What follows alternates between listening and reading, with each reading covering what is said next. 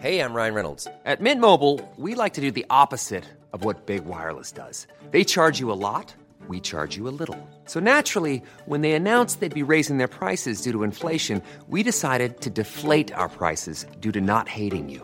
That's right. We're cutting the price of Mint Unlimited from $30 a month to just $15 a month. Give it a try at mintmobile.com slash switch. $45 upfront for three months plus taxes and fees. Promo rate for new customers for limited time. Unlimited more than 40 gigabytes per month. Slows. Full terms at mintmobile.com.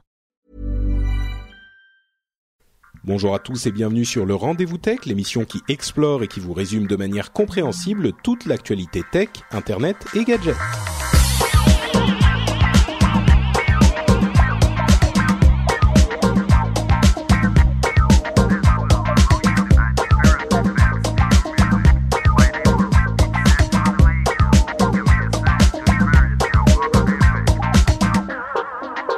Bonjour à tous, amis, amis ES, bonjour et bienvenue sur le Rendez-vous Tech, c'est le podcast bimensuel, vous le savez, où on vous parle technologie, internet et gadgets. Et aujourd'hui, on est alors euh, soit gâté, soit euh, énervé parce qu'on vous parle du CES principalement, du CES, l'énorme salon de l'électronique euh, qui se qui a lieu aux États-Unis tous les mois de janvier. Alors je dis émerveillé, gâté parce qu'il y a énormément de choses qui sont présentées. Certains sont un petit peu agacés parce que on, on a parfois un petit peu plus affaire à du marketing qu'à des vraies innovations. Euh, il faut savoir que c'est un, un, salon qui est extrêmement important pour toute l'industrie et beaucoup pour les professionnels, pour les grandes chaînes euh, de magasins. Donc euh, c'est vrai qu'il n'y a pas toujours les choses les plus étonnantes qu'on puisse imaginer, mais il y avait quand même des choses à ce salon qui valent le, le coup d'être mentionnées. Et je sens déjà Cédric qui n'en peut plus, qui veut déjà commencer à parler. Je vais donc vous parler euh, très vite de euh, des trois petites choses, des trois petites catégories euh, dont on va vous parler aujourd'hui, et puis je vais me retourner vers mes invités. Alors, le la première, c'est les tendances du salon, donc les grandes tendances, les choses dont on entend parler dans les 20 heures, on va dire. la deuxième catégorie qu'on va détailler, c'est l'internet, les of Things, l'internet des objets, et le wearable computing, les oh, le wearable computing, comment ça se traduit? Les ordinateurs qu'on porte sur soi et qui peuvent quantifier vos propres données. Euh, ce sont deux grandes tendances aussi qu'on a beaucoup vues au CES et dont on entend beaucoup parler depuis l'année euh, l'année 2013, on dira. Et enfin, euh, tout un tas de nouveaux matériels et de nouveaux services euh, parfois vraiment intéressants qui ont été annoncés. Il y a euh, Intel qui a fait des annonces, euh, Nvidia qui a fait des annonces, enfin plein de gens comme ça, Sony, etc. Euh, on vous en parlera dans la troisième partie réservée au CES. Mais donc, je me retourne vers mes deux invités, à savoir le trop rare Yann. Comment vas-tu Yann? Écoute, ça va très très bien. Je suis vraiment très content d'être là, euh, comme chaque fois d'ailleurs, et de vous retrouver tous les deux. J'ai la voix un petit peu prise, comme vous avez pu le voir aux informations. Il a fait un petit peu froid ces derniers temps euh, au Canada. Comme on disait euh, avant l'émission, tu as été pris dans le Polar Nexus. voilà, c'est un, petit peu ça. Ouais, il faisait extrêmement froid, mais euh, je me remets petit à petit, et puis je suis sûr que vous allez me tenir chaud avec tout ça. bon, on va tenir chaud à Yann, ça va être notre but. Euh, et donc, je disais le trop rare Yann, euh, qui nous a fait l'amitié de venir, et le l'omniprésent Cédric, puisqu'il était oh, déjà là euh, à l'épisode précédent. Écoute, de suite. Ah oui, c'est vrai, j'étais là pour le celui Ah sur oui. le crowdfunding. Exactement. Sauf que on l'avait enregistré un petit peu avant, donc Oui, c'est euh, vrai. dans la dans la dans la timeline de la réalité, euh, en fait, on n'était pas, c'est pas les deux à la suite, mais dans la timeline alternative de la Eh oui, diffusion, ça. La timeline de iTunes. c'est ça. On est on on enchaîne les Cédric. Ok. Mais c'est avec plaisir puisque tu es euh, un, un expert avéré euh, de tout ce qui est mobilité et euh, internet, enfin maison connectée, wearable computing, comme on dit, comme on dit en Voilà. France. Tu es un, un adepte de Tapable, euh, etc., etc. Oh oui, de plein de choses. Donc je suis sûr que tu auras des avis tout à fait pertinents euh, à partager avec nous. Euh, donc comme vous le savez, le but, le, le- la mission du rendez-vous tech, c'est euh, de vous informer, de de- d'aller détailler tous les toutes les centaines d'articles euh, qui ont été publiés euh, en anglais, en français, partout, et de vous en ressortir uniquement les choses intéressantes, et évidemment de faire ça euh, toujours en vous amusant et en vous distrayant un petit peu. Donc on va essayer de s'y atteler. Comme je le disais, la première chose, la première grande catégorie de ce CES, dans la division totalement arbitraire que j'ai fait, c'est les grandes tendances à retenir. Et euh, moi, je les ai, je, les, je me fais rire moi-même. Hein, c'est, c'est un petit peu dramatique, mais je les ai appelées les tendances prout-prout. Ah, Euh, je sais pas si ça vous ça vous évoque le, le même genre d'image euh, que moi, mais pour moi c'est tout à fait approprié. Alors pour, pour moi, il y en a deux effectivement qui sont dans cette catégorie, mais une que j'aurais pas mise là, tu vois. D'accord. Bah écoute, euh, commençons par. En fait, il y en a deux euh, qui sont pour moi des grandes tendances prout-prout, les choses dont tout le monde a, parlé et dont on a beaucoup entendu parler. C'est d'une part les voitures connectées euh, et d'autre part les télés à écran incurvé. Et enfin, j'ai mis en bonus parce que pour moi c'est pas tellement prout-prout, c'est les télés 4K et en tout cas l'écosystème 4K. Commençons par les voitures connectées. Euh, c'est en gros l'arrivée d'Android de manière un petit peu plus omniprésente et indépendante dans les voitures, Euh, un système embarqué euh, sous Android. Pourquoi pas, évidemment, euh, séparé du système qui contrôle euh, les, les, les, les, mécaniques de la voiture elle-même, hein, pour pas être euh, euh, Ah, pas forcément, d'être hacké. Bon, alors, euh, bah, alors justement, Cédric, euh, ça, est-ce que ça fait partie des, des, Alors moi, des un catégories su- pro- Ben, alors- prout-prout ou c'est un truc qui Non, t'enthousiasme ben moi je l'aurais pas mis dans Prout Prout parce que justement c'est un truc auquel c'est ma prochaine étape. Euh, parce que maintenant ma maison est connectée, euh, tous mes objets autour de moi le sont et il reste que ma voiture. Mhm. Euh, et c'est vraiment l'étape que c'est pour moi attends. 2014 l'objectif c'est d'arriver à connecter enfin ma voiture. Mais alors, qu'est-ce que ça va t'apporter d'avoir Android, euh, euh, ta voiture Pas- pas qui tourne forcément sous Android. Android? Alors, bon, Oh, Android, oui, sous un autre système. Non, en fait, voilà, ce qui, ce qui a fait euh, que là on en parle, c'est que des, des grosses sociétés s'y intéressent enfin, mais réellement depuis 2012, il existe des petits boîtiers que tu trouves euh, Wi-Fi et Bluetooth que tu branches sur le port euh, euh, ODB2 de ta voiture et qui te permettent de d'avoir des informations euh, hyper intéressantes. Quand par exemple tu as un voyant moteur qui s'affiche sur ta voiture ou avec un code erreur que tu ne comprends pas parce que tu n'es pas technicien, ben là ton téléphone Android te t'indique clairement ce qui va pas quoi, genre une bougie d'allumage qui est qui est naze ou ce genre de choses. Euh, Mais c'est oui, enfin c'est j'imagine que c'est pas que que ces trucs-là. non, il y a mais quand en fait, même des apps, la- la- euh, non mais la, prise diagnostique en En gros, gros, en gros, ce qu'on veut savoir. Mais en gros, ce qu'on veut savoir, enfin moi, euh, non, parce que je suis pas tellement adepte de ce genre de truc, c'est est-ce qu'on est-ce qu'on va pouvoir installer euh, Coyote sur directement sur son sur sa voiture? Non, alors c'est pas l'application e-Coyote. Bon, euh, enfin déjà euh, oui, on pourrait, mais mais c'est même pas ça en fait l'in- l'intérêt parce que l'intérêt des voitures connectées c'est pas euh, c'est pas Coyote et c'est pas ce genre de truc.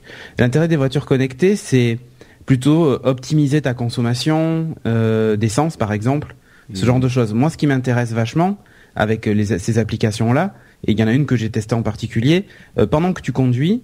euh, il affiche effectivement euh, tout un tas de le- ton régime moteur exactement ce genre de choses et par exemple, j'avais une application qui me disait quand est-ce qu'il fallait que je passe mes rapports euh, de, de façon euh, de façon Optimal, optimale, ouais. de façon à consommer moins. Et ça marche. Et ça marche parce que j'ai fait l'essai sans et avec. Enfin, j'ai fait sans, tu vois, genre en me disant, mais voilà, là, je pense que je consomme le moins.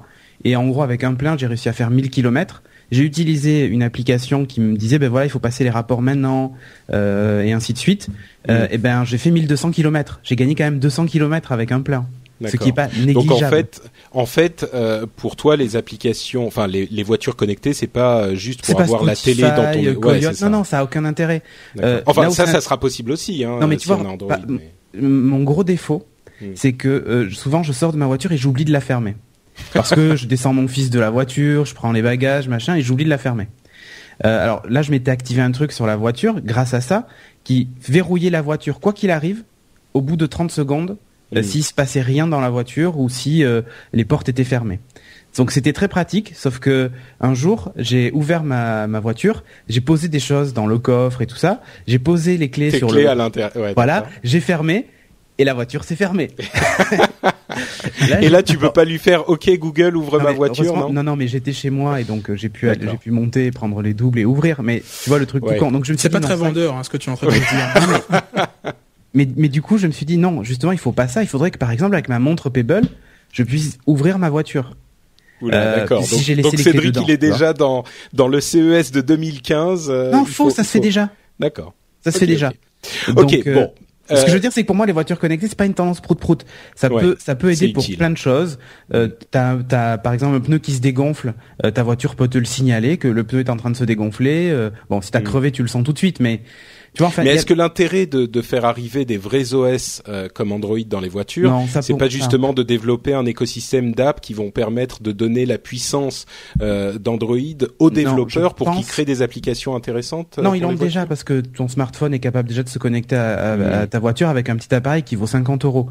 Euh, C'est Je c'est pense- pas ça en fait l'intérêt. Je pense que l'intérêt c'est plutôt justement de de le rendre accessible à Madame Michu quoi. Euh, c'est que moi, tu vois, là, je bidouille mon truc, je branche un, un truc sur le Ouais. port, euh, euh, sur sur un port de, de ma voiture qui est pas forcément le genre le truc le plus accessible du monde. Euh, et euh, j'ai une interface sur mon smartphone qui m'affiche des infos en temps réel sur ma voiture, les pannes éventuelles. Donc Euh, ça, le- ça le rendra accessible à un peu tout le monde. Voilà, l'avantage, c'est que tu, T'as ton écran et tu le fais quoi. Voilà. Ouais. Ouais. tu, tu voulais dire quelque chose? Ben, curieusement, je me rapproche plus de, de ce que tu disais, Patrick. Euh, mais je pense que ça dépend vraiment de l'utilisateur. Moi, je connais rien à la mécanique. C'est vraiment quelque chose qui me dépasse. Tout ce que je veux, c'est que quand il y a un problème, que la voiture me le dise, quoi. Ouais. Euh, par contre, euh, je pense que euh, une des choses qu'ils ont souligné pendant le CES, c'est que les constructeurs se sont pour une fois mis d'accord sur le fait que, d'un point de vue interface utilisateur, il faut qu'on se mette d'accord. Quoi. Il faut qu'on ait quelque chose d'unique. une hein. uniformité. euh, Ouais, voilà. Et, euh, et le fait de tout se baser sur euh, sur un, système d'exploitation, que ce soit Android ou autre, je pense que c'est vraiment quelque chose d'agréable. Et puis, du coup, comme on est sur Android, ben on a accès à tout l'écosystème, etc., les applications. Ouais, Euh, moi, il y a plein de choses. J'ai j'ai absolument horreur des fils qui pendent de ma voiture. Et aujourd'hui, j'en ai plein parce que j'ai Mm. pas de GPS intégré à mon, mon, mon, mon- ma, ma voiture. Donc, j'ai mon téléphone qui est juste à côté. Et puis, euh, faut que je pense à synchroniser mes podcasts avant de partir en voiture. Et puis, euh, j'ai pas de j'ai pas de GPS. Et puis, les GPS Ouais, qu'il y a sur les toi, voitures. tu vois en vraiment général. un intérêt à, à, à, à l'écosystème des apps euh, comme on Ouais. peut l'avoir. Ouais, puis, donc, euh, en gros, soyez prêts à payer un, un abonnement 4G de plus euh, pour votre voiture, quoi. On peut partager ouais, le, on a- le- le- Bon. la connexion du téléphone, mais c'est Ouais, pas des bien. choses comme ça. Mais moi, c'est surtout pour, euh, pour améliorer ton, ton quotidien. Là. Euh, Mm. Tu sais, la- cette philosophie de vouloir euh, avoir euh, tous tes, tes médias et tout ton, ton, ton côté connecté, finalement, tes tweets, ton Facebook. Euh, C'est quelque chose dont on parle beaucoup. là. Quand tu commences quelque chose, à, tu commences à consommer quelque chose ou à, ou à effectuer une, une application, à, à tourner une application sur un device, et puis tu changes de de- d'environnement. là, tu passes de, de ta chambre à ton salon, à ta voiture, à ton Eh ben, boulot. le même, ben, que tu aies euh, une transition ouais. finalement qui, qui soit pratiquement. Et donc euh, là, même dans la flexible, voiture. hein. Et voilà. Très bien. Et ben donc euh, les, la voiture connectée n'est pas forcément prout prout. Euh, est-ce que je vais peut-être arrêter de dire, de dire prout prout quand même. euh, mais est-ce que les télés à écran incurvé, c'est Ah, ça, oui. c'est bon, d'accord. Là là au moins on se retrouve. Euh, les télés à écran incurvé, c'est Même donc des Michael télés qui y sont croyait pas. Tu vois. oh là là. Alors, commençons par la description. C'est simplement des, des écrans hein, euh, qui sont légèrement bombés, légèrement euh, concaves, euh, de manière à ce que, Ou convexe, il y a lui les deux. Hein. bon, convexe, je suis pas encore moins certain de l'intérêt. C'est mode des années 80, tu sais, euh, Ouais. pour les nostalgiques. Exactement. Et donc, en, en gros, euh, selon les, les, les retours de tous ceux qui les ont vus, c'est assez intéressant quand on est pile au milieu à la bonne distance parce que euh, on est un petit peu plus immergé dans l'image mais par contre euh, dès qu'on bouge un petit peu et ben on voit moins bien certaines Ouais, parties et- dès que t'es dans ton salon, qui est pas du tout ça. étalonné comme euh, comme au CES, et ben ça marche Ouais. plus quoi. bon donc là on va peut-être pas passer deux heures sur non, si, euh, il y a les noté, il y télé- a noté un truc hein, dans le useless, on peut aller un peu plus loin. Je crois que c'est LG qui a montré l'écran incurvable.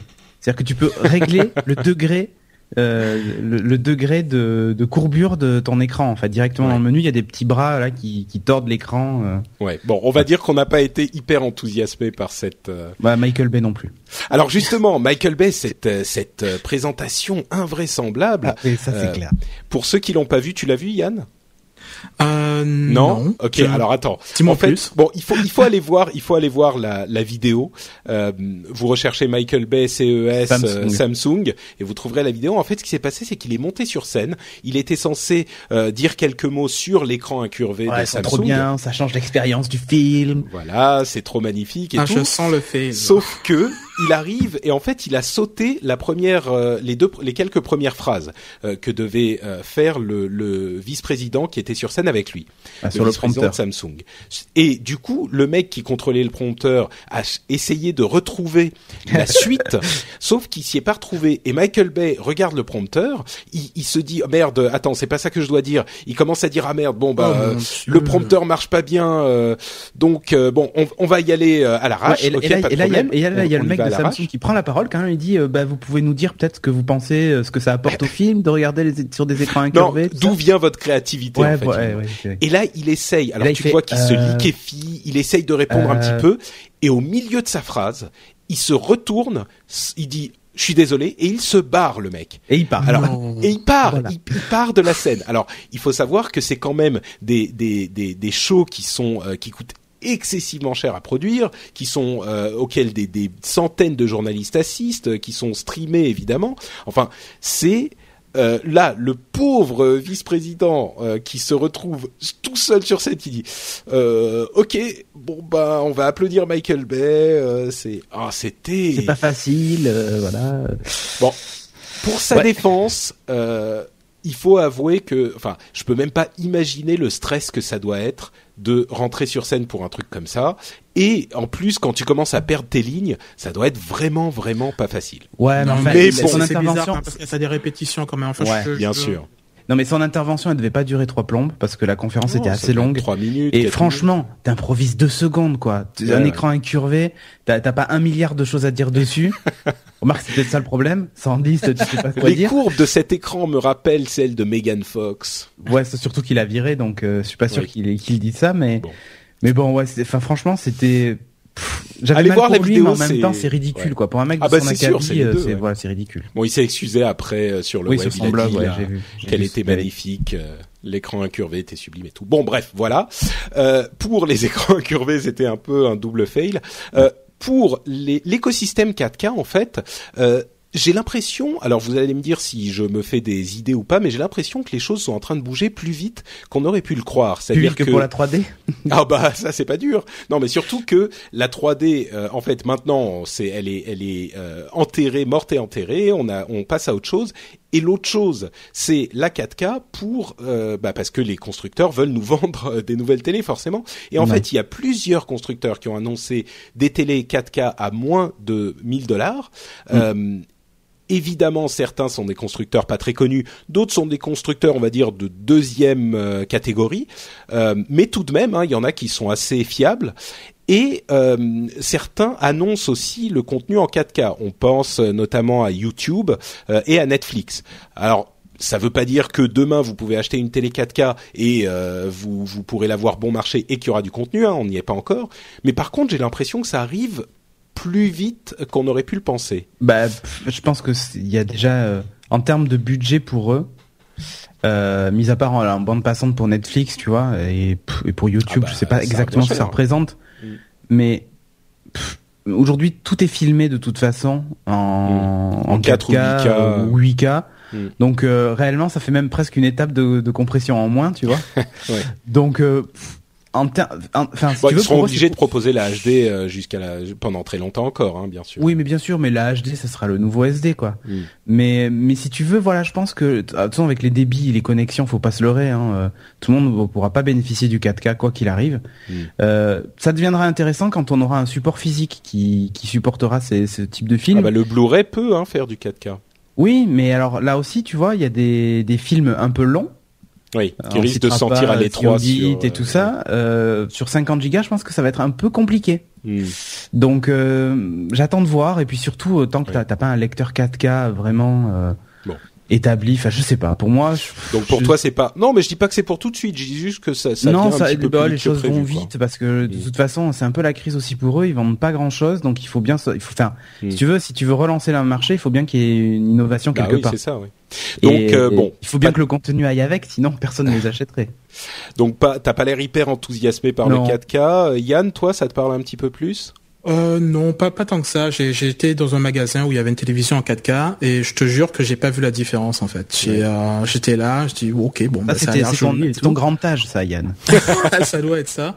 Mais tu sais, j'avais pas, ils avaient pas le comparatif 4K 1080p à côté, donc euh, bon, j'ai vu une jolie image, mais pas plus que ça pour pouvoir. Non seulement il faut le budget, quoi, euh, et puis même si ça, ça descend, mais aussi il faut le contenu. Tu disais que la majorité du contenu aujourd'hui était filmé en 4K.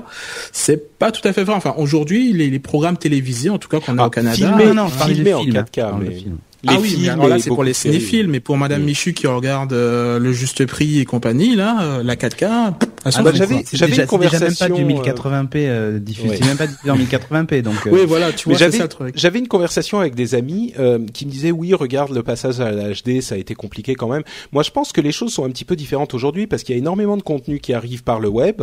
Euh, il y a énormément de moyens de diffusion et de moyens de, de- pour accéder à ces nouvelles qualités de contenu. Euh, contrairement au moment où on a fait la transition SD HD où bah il fallait que la télé ou le câble le fasse sinon ça servait quasiment à rien quoi. Non, Mais d'un mais- autre côté, euh, c'est vrai ce que tu dis Yann. Moi aussi, j'ai vu une télé 4K euh, euh, en démo. C'était chez Darty, je crois. euh, Il y a il y a plusieurs mois de ça. Et bon, euh, j'ai pas vraiment vu une grosse différence. Alors il y a beaucoup de gens qui disent, euh, à moins que tu sois vraiment euh, à, à- à- telle distance de ton écran, tu vas rien voir, ou à moins qu'il fasse telle taille, qu'il soit énorme, tu vas rien voir. Donc bon. Et puis il y a aussi des gens à l'inverse qui disent, bah de toute façon le 4K c'est une, Ah. une étape, ça va être comme le 720p, euh, et il faut attendre le 8K qui risque d'arriver assez vite aussi. Donc euh, Oui, voilà. Donc Bon. euh, non, c'est c'est bien. Je, je, je pense qu'on va y arriver à un moment, mais disons que je vais pas me bousculer autant que quand j'ai vu euh, la, la première fois que j'ai vu une, une télé en 1080p, je me dis il me faut ce truc absolument quoi. C'était Ouais. ça sautait aux yeux quoi. Alors que là, bon ben quand ma télé va griller et qu'on aura une à 1000 dollars, bon ben je vais peut-être m'acheter une 4K, mais ça, je, je vais pas y aller de l'avant quoi. Oui, on parlait du du, du Nexus euh, polaire tout à l'heure. On n'a pas précisé que tu vis au Canada, Yann. Donc euh, certains n'ont peut-être pas compris. Ils ont pensé que le Nexus polaire était passé quelque part euh, en Et France. puis pareil, ils se sont dit ah mais en fait Netflix est déjà là. euh.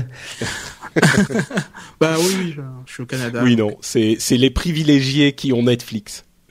Euh, bon, passons à des choses un petit peu plus tech, un petit peu plus geek et un petit peu plus euh, intéressantes, on va dire, avec euh, l'internet des objets et les, ordinateurs ou l'informatique portable dans le sens wearab- wearable computing.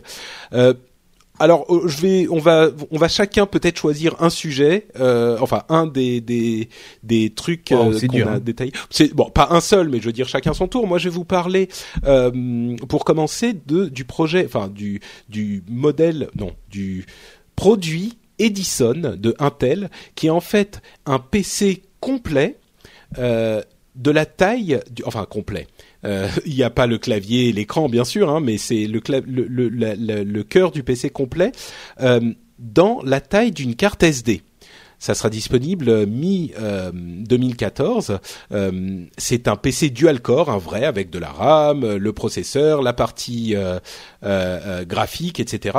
Il a une déconnexion Wi-Fi et Bluetooth. Et évidemment, ça, ça va pas être très utile pour le commun des mortels, mais ça va servir aux, euh, aux, aux- aux constructeurs et aux partenaires pour fabriquer euh, de plus en plus d'objets connectés. Donc là, on a un vrai PC complet sous Linux euh, dans une carte SD. On arrive à des niveaux de miniaturisation qui sont vraiment intéressants, quoi. Moi, mais la NSA avait déjà ça donc. Ah mais bien sûr, mais là ça Même sera plus disponible petit encore, pour le c'est pub- dans une pour le carte micro SD. Mais bon, moi, moi, c'est le genre de truc que, que qui me fait, euh, euh, qui m'intéresse, quoi. On va dire ce genre de choses. Ouais, mais c'est pas la peine de le de changer pour un, un PC comme ça. Tu feras pas tourner euh, des jeux dessus. Hein. Pas ah bah non, c'est sûr. C'est pour une petite montre ou euh, pour un petit truc qui est dans un dans un jouet ou euh, Ouais, c'est ça. ce genre de choses, quoi. Euh, ben Yann, est-ce qu'il y a un truc qui t'a qui t'a marqué spécifiquement?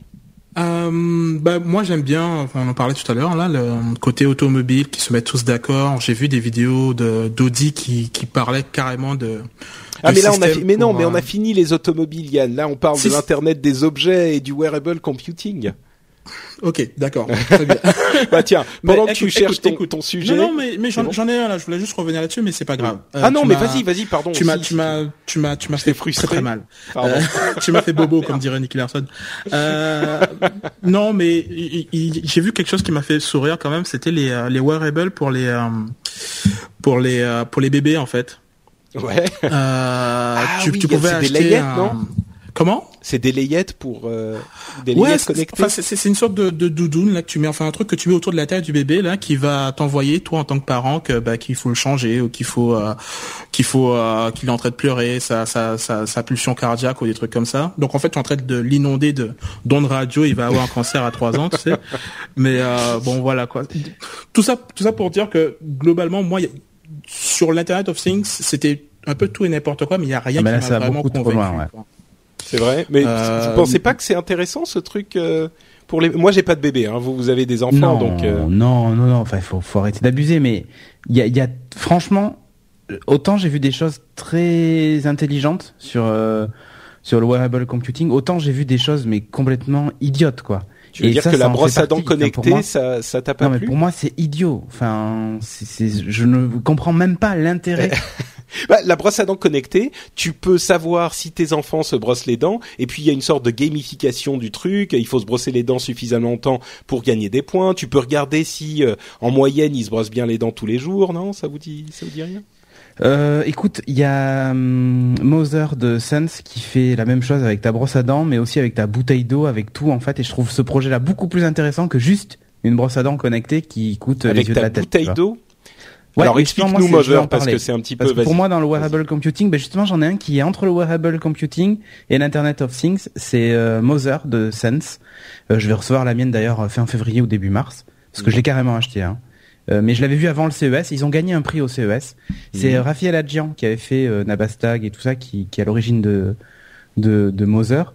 Euh, Ouais. Mother, c'est une espèce de base que vous installez chez vous, qui peut supporter jusqu'à 24 petits objets connectés dessus, qu'ils ont appelé des cookies. Et c'est des tout petits, euh, tout petits capteurs blancs et blancs avec une petite couleur en bas, qui fonctionnent à pile et qui ont en gros euh, une année d'autonomie pour euh, pour ceux qui bougent pas souvent et un peu un peu plus d'un mois et vous changez juste la pile de temps en temps. L'idée en fait de Mother, c'est que ces petits capteurs, bah, par exemple, vous en glissez un dans le sac de votre gamin, et Mother est capable de savoir bah, quand il est parti de la maison, quand il est rentré, euh, et ainsi de suite, tu vois. Euh, tu peux le glisser dans ta poche et il compte tes pas, et du coup ça devient ton podomètre perso, ton espèce de Fitbit euh, personnel. Mhm. Accessoirement, ils prennent tout le temps la température, donc même quand tu es chez toi, tu peux en mettre un dans chaque pièce, tu as la température de toutes tes pièces. Mhm. Euh, tu peux le mettre sur la porte de ton frigo, tu sais qui, enfin plutôt quand le frigo a été ouvert par exemple, ou sur n'importe quelle porte. Euh, C'est tu bien peux ça le pour mettre. traquer les gens qui sont en régime.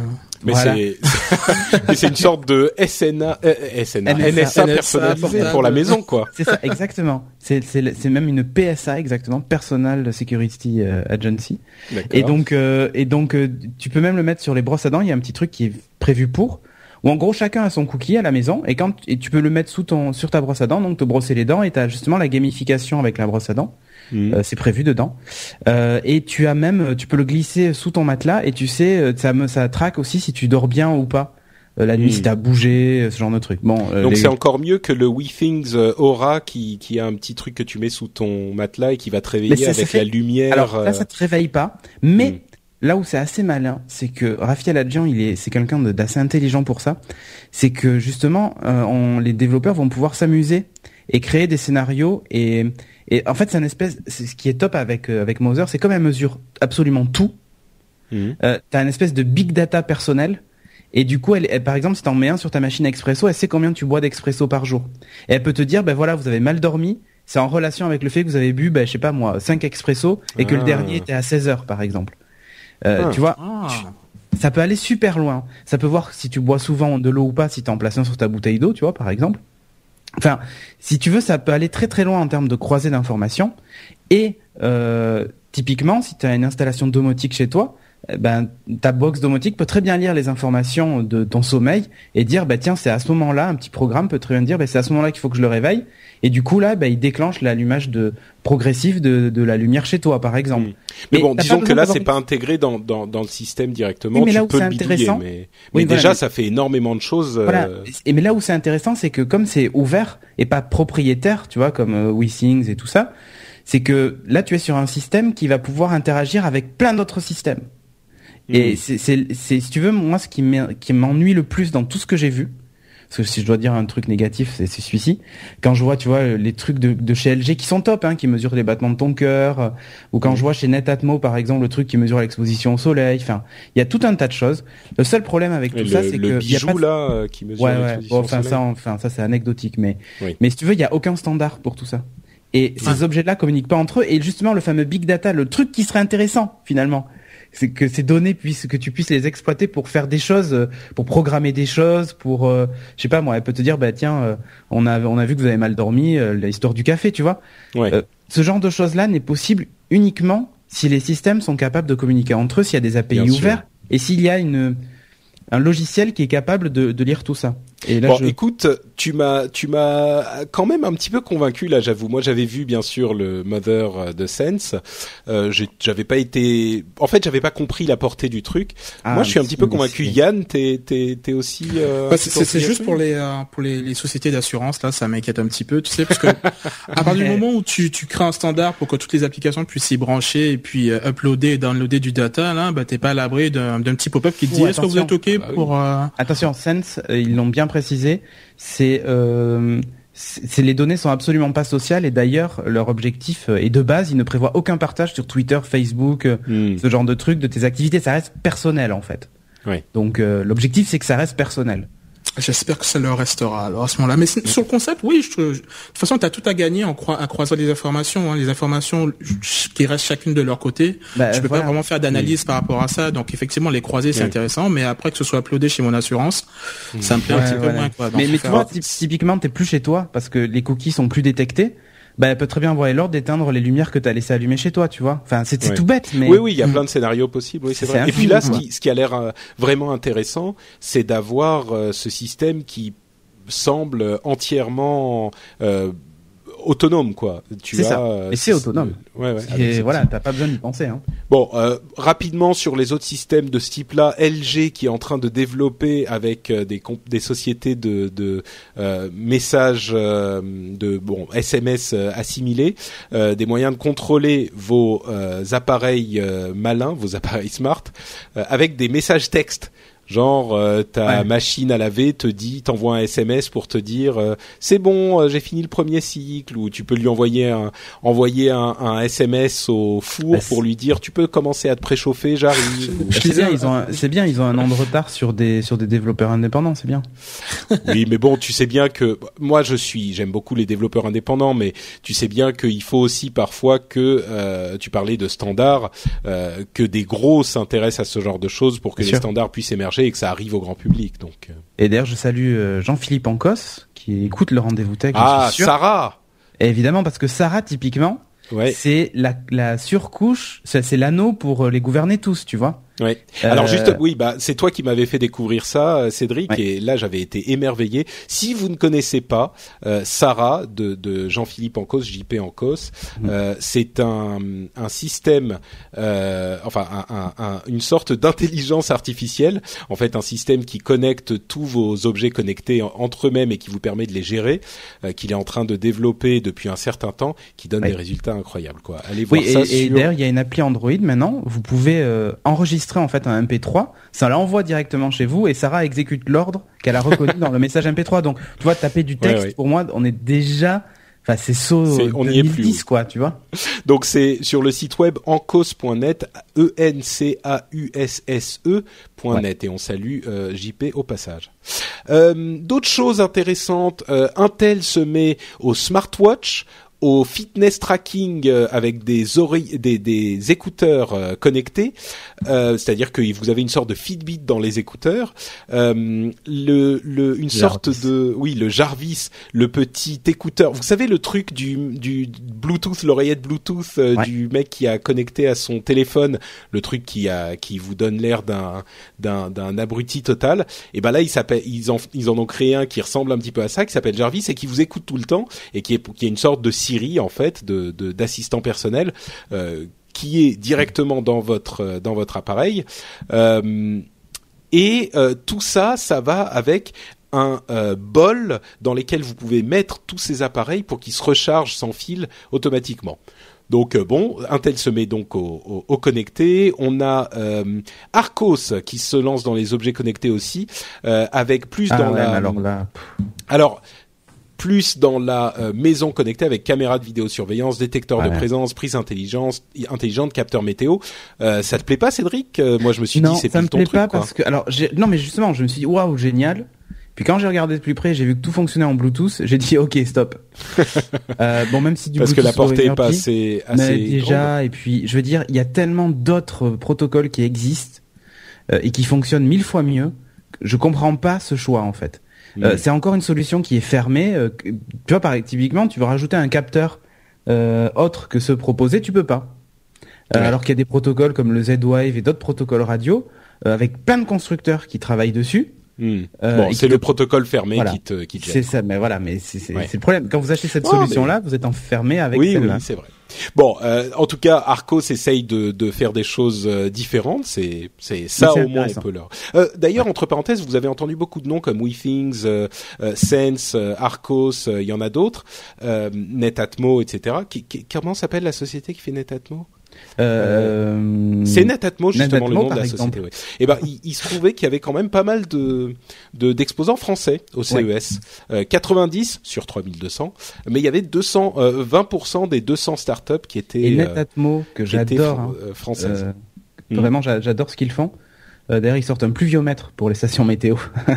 bon, on revient sur la météo, oui. Eh ouais, ouais. Mais non, parce que vraiment leur station météo est top. Euh, bah, par contre, le, le June, là, leur bijou pour mesurer l'exposition au soleil, ça, c'est un truc je ne, je comprends déjà même pas le positionnement marketing. Ouais.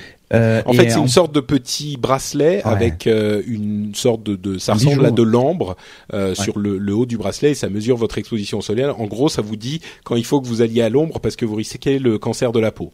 C'est ça. Non mais non mais l'idée est très bonne. Enfin tu vois en soi même je je dis je dis pas que c'est d'utilité euh, publique mais euh, mm.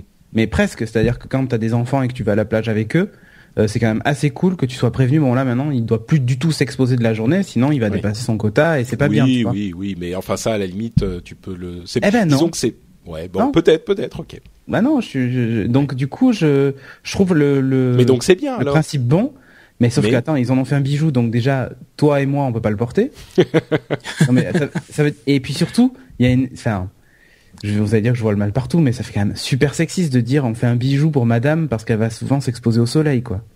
Enfin, si je dois résumer l'objet, c'est un peu ça, quoi. Hmm, on peut dire ça comme ça, oui. C'est vrai. Non, mais c'est vrai que c'est très féminin bah, comme bijou. Mais bon.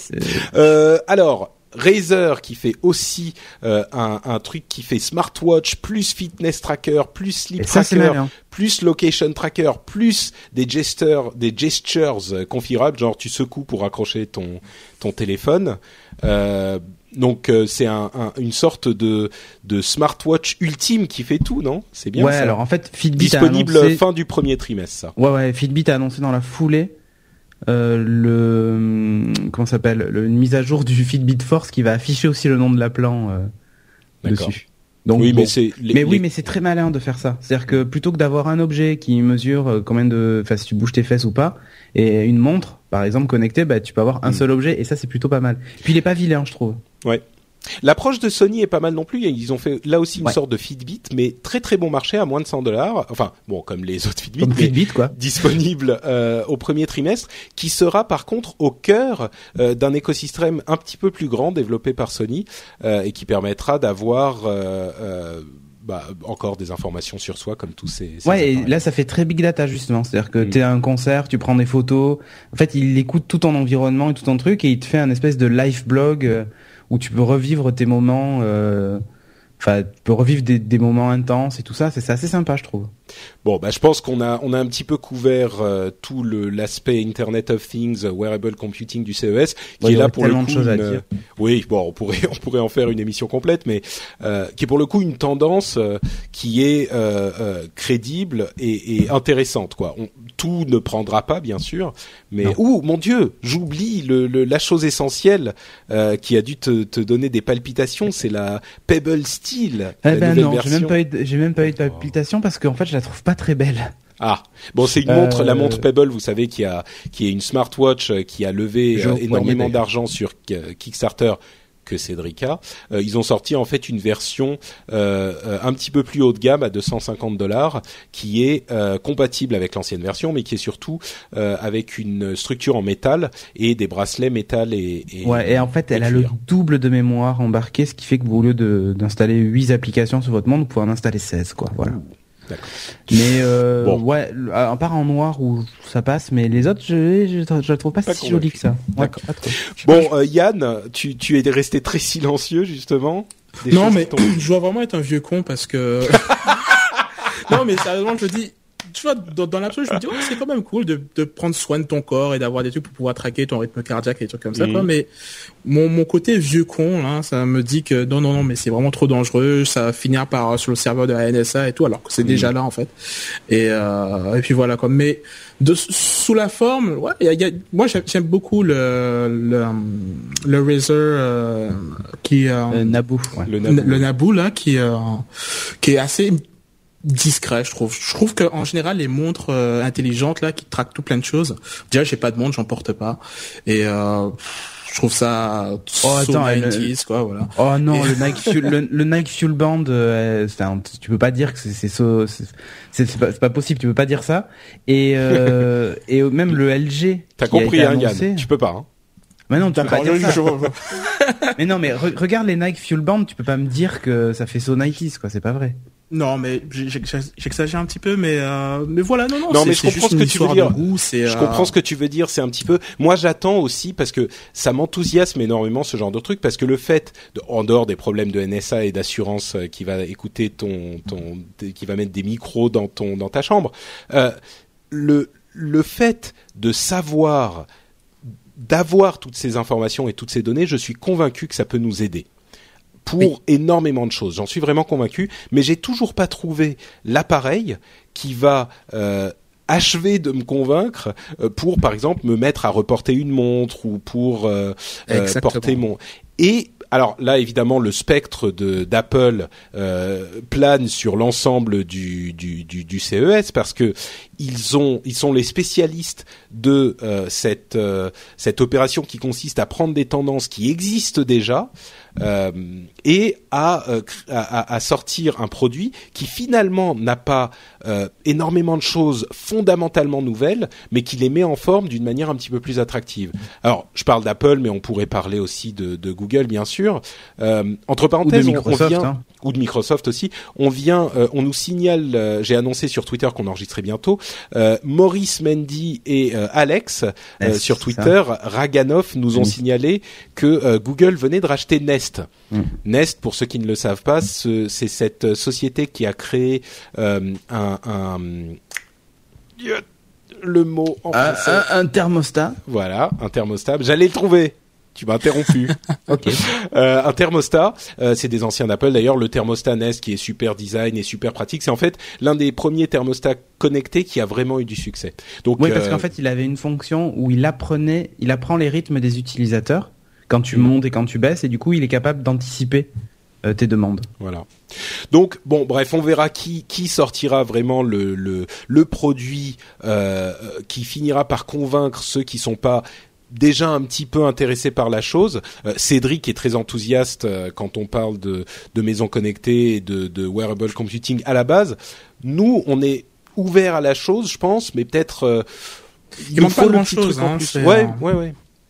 Pardon Yann, je te- je t'interromps tout le temps. Non, non, je disais juste qu'il manquait pas grand chose, je suis d'accord avec toi. C'est Mm. juste bon, un, un petit peu une, une intégration légèrement plus simple ou c'est peut-être juste esthétique. Mm. Euh, mais euh, je pense qu'effectivement, peut-être une, une réponse d'Apple euh, qui soit en produit euh, qui se font mieux avec mon mode de vie, euh, peut-être Mm. que ça fera la différence. Mais Ouais. voilà. Apple et à vrai dire Apple ou Google, hein, parce que euh, si Google Ouais, réussissait à Google, sortir un truc ouais, comme là ça, avec Nest et tout ça, enfin, Bah, en fait, j'essaye de penser à, aux écosystèmes qu'on a déjà. Alors moi, je suis euh, en partie dans l'écosystème Apple avec mon iPhone, mon iPad. Je suis beaucoup dans l'écosystème Google avec tous les services Google que j'utilise. Et je me dis, si ces sociétés sortaient un, un, un appareil ou un service qui s'intègre à ce que j'utilise déjà euh, et que j'ai déjà l'habitude d'utiliser, peut-être que le pas serait plus facile à franchir. Mais là, tu vois, je te donne un exemple. euh, Mercedes a annoncé un, un partenariat, je crois avec Nest d'ailleurs, où depuis ta voiture, tu peux lancer, allumer le chauffage quand par exemple tu rentres des vacances sans être chez toi. Euh, bah, de, vu que Google vient de les racheter avec euh, avec toutes ces histoires de d'Android dans la voiture et tout ça, Oui. t'es géolocalisé en permanence, il peut savoir si t'es en train de revenir à la Mhm. maison. Donc euh, ou si tu es proche ou pas, donc il pourrait ouvrir le portail chez toi, il pourrait allumer le chauffage. Ah bah de toute façon, euh, de toute façon, Andro- euh, Google, ils ont tellement de choses. Ils ont, euh, vous sûr. savez qu'ils ont racheté Boston, Boston Da- Dynamics, qui fabriquait tous ces robots un petit peu bizarres. On en avait parlé. Donc oui, ils peuvent faire énormément de choses avec tout ça. Bon, bref, passons à au dernier euh, morceau du CES qui est les annonces matérielles et services et tout ça, les choses un petit peu plus, euh, encore un petit peu plus euh, geek et informatique et les choses qui nous qui nous plaisent. Euh, je vais commencer avec un truc qui là pour le coup m'enthousiasme énormément, c'est les imprimantes 3D avec MakerBot, l'un des fabricants les plus connus d'imprimantes 3D, qui a annoncé son réplicateur mini 3D, euh, qui est un petit peu simplifié et surtout qui coûte à peu près euh, 1000 euros. On est à 1375 dollars, qui sera disponible au printemps. Et là, on commence à arriver à des euh, à des prix euh, et des simplicités d'utilisation. Alors, pour prendre un parallèle avec l'informatique, beaucoup de gens ont fait, ont fait la comparaison avec l'arrivée de euh, l'Apple. Euh, le premier, donc l'un des premiers ordinateurs vraiment intégrés, vraiment utilisables. Donc on est très très loin d'une démocratisation complète, Quel mais on commence à arriver. Euh, bah, le, le, le premier Apple était euh, une Non, non, étape mais je, non, importante. mais je plaisante, hein. je, je dis ça pour te charrier parce qu'il n'y a pas une Ah oui. news Apple et t'arrives quand même à nous en parler. Donc c'est pour Ah, ça mais je suis sûr que certains nous, me Ah, diront Yann. ça dans les commentaires. d'accord avec moi.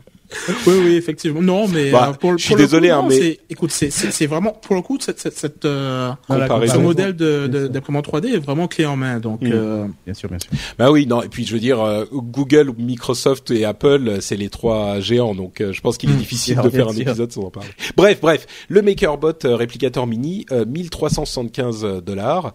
Euh, j'achète, j'achète pas? Bon, encore trop cher. Ouais, encore un peu trop cher. il est sympa, mais un peu trop cher. ouais. Moi, j'achète mon imprimante aujourd'hui à 200 dollars, donc euh, j'attends encore. Ouais. Moi, je crois qu'autour des 500 euros, ça commencera. Je commencerai à me poser la question. Et tu feras quoi avec, Patrick? Mais je sais pas. C'est Ah, juste feras l'envie de tester. Qu'est-ce que tu veux faire d'autre? Mais tu sais, c'est juste un, un, un, un truc, une évolution tellement intéressante dans l'informatique qui est la digitalisation des objets physiques. Tu vois, le fait de pouvoir transmettre en La quelque sorte des objets physiques. tu veux dire. Oui, c'est ce que je veux dire, exactement. Merci Cédric. La numérisation des objets physiques, je sais pas, ça me fascine, moi, donc. Euh. Bon, bref, ça commence, ça continue à évoluer.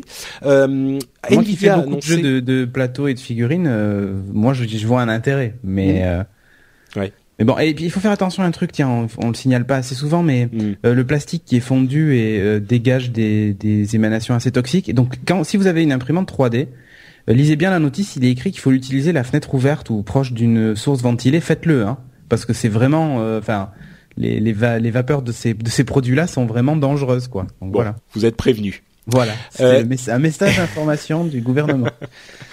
Euh, Nvidia a annoncé son Tegra K1, qui est le prochain processeur mobile, qui est visiblement, selon certaines estimations, euh, plus puissant qu'une PlayStation 3 ou une Xbox 360 au niveau graphique. Euh, plus puissant, c'est peut-être un petit peu exagéré, mais en tout cas, on s'approche vraiment de ce genre de euh, de capacité. Euh, mais c'est invraisemblable. C'est très, c'est très cool, non Nos, nos Ouais. téléphones et nos. Ça Oui. fait un moment déjà que les, euh, Ouais. ça fait pas un moment, mais euh, de- depuis quelques mois, je dirais qu'on flirte déjà pas mal avec ces, on flirte et on surpasse Mm. même sur du mobile les performances de la PS3 et de la 360. Encore heureux, hein, c'est des, c'est des trucs comme ça qui ont qui ont 7 8 ans quand même de d'âge. Mm. Donc euh, donc je, suis- je suis pas surpris, c'est super cool. Euh, je suis vraiment très étonnant. content. Mais là euh, où c'est là où c'est étonnant, c'est plutôt que des trucs qui ont 7 8 ans euh, soient aujourd'hui considérés encore comme des références, tu vois. c'est plutôt ça qui est étonnant.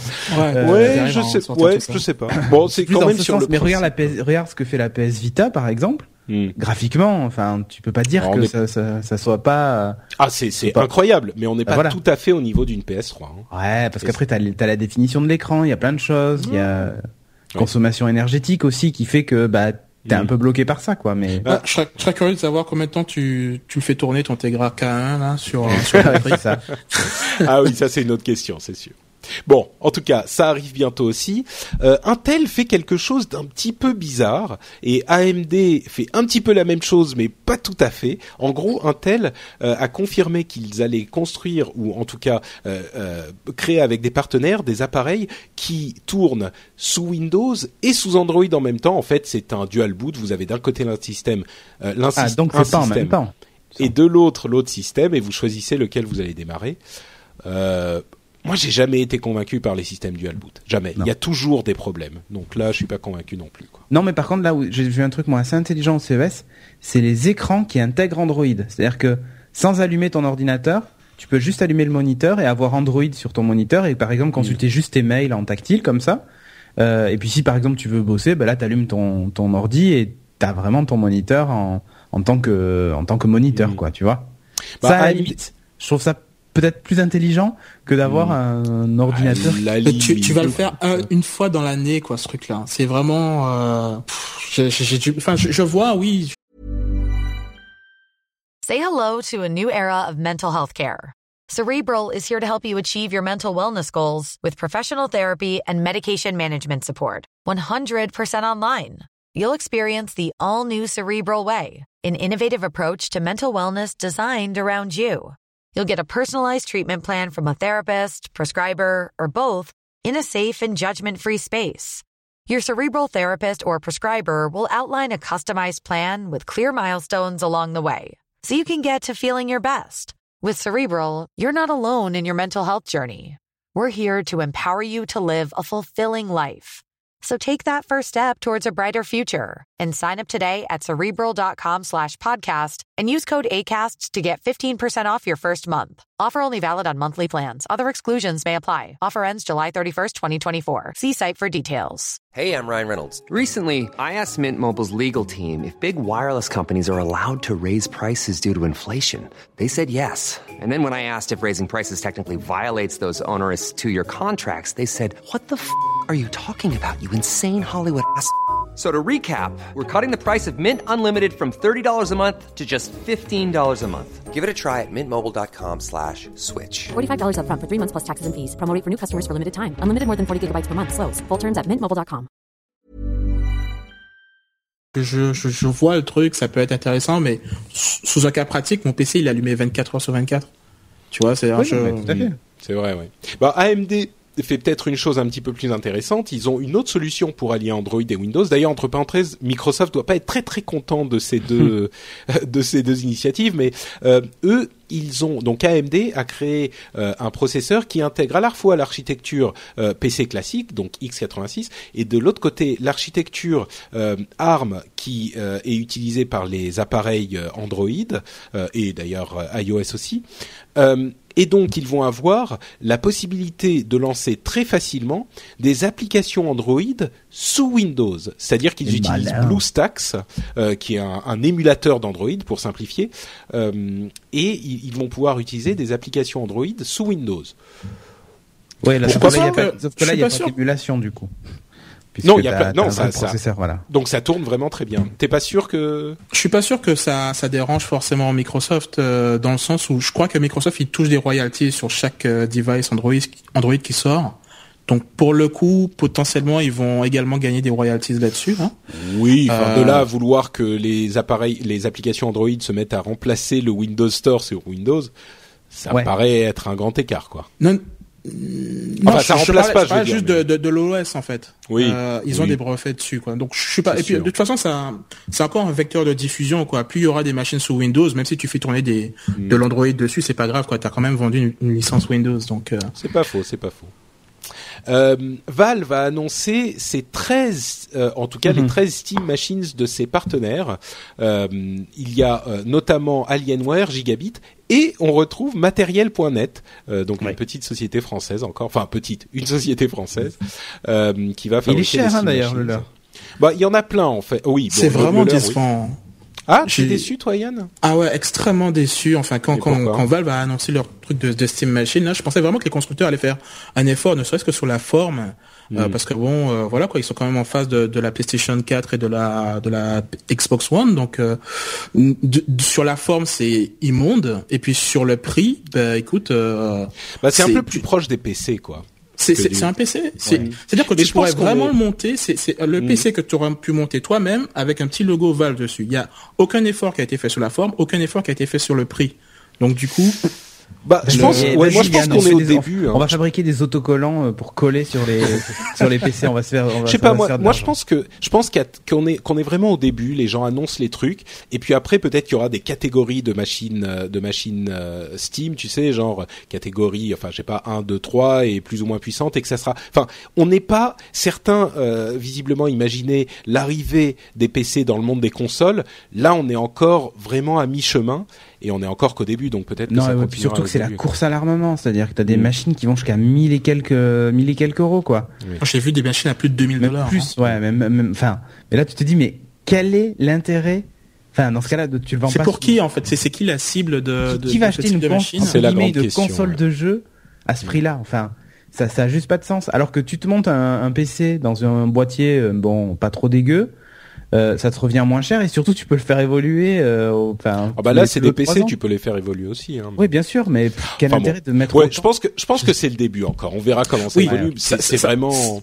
Si ça se trouve, ça sera comme Android quoi. Enfin, on se moquait bien de la, de la tête du, du G1 là, le les téléphones d'Android, et puis finalement aujourd'hui. euh, Moi, je pense qu'il y a surtout une stratégie qui va qui va être plus visible euh, quand enfin quand ça continuera à, évoluer. Mais bon, bref, on, Mm. on, on continuera à regarder ça. Évidemment, c'est c'est une initiative intéressante.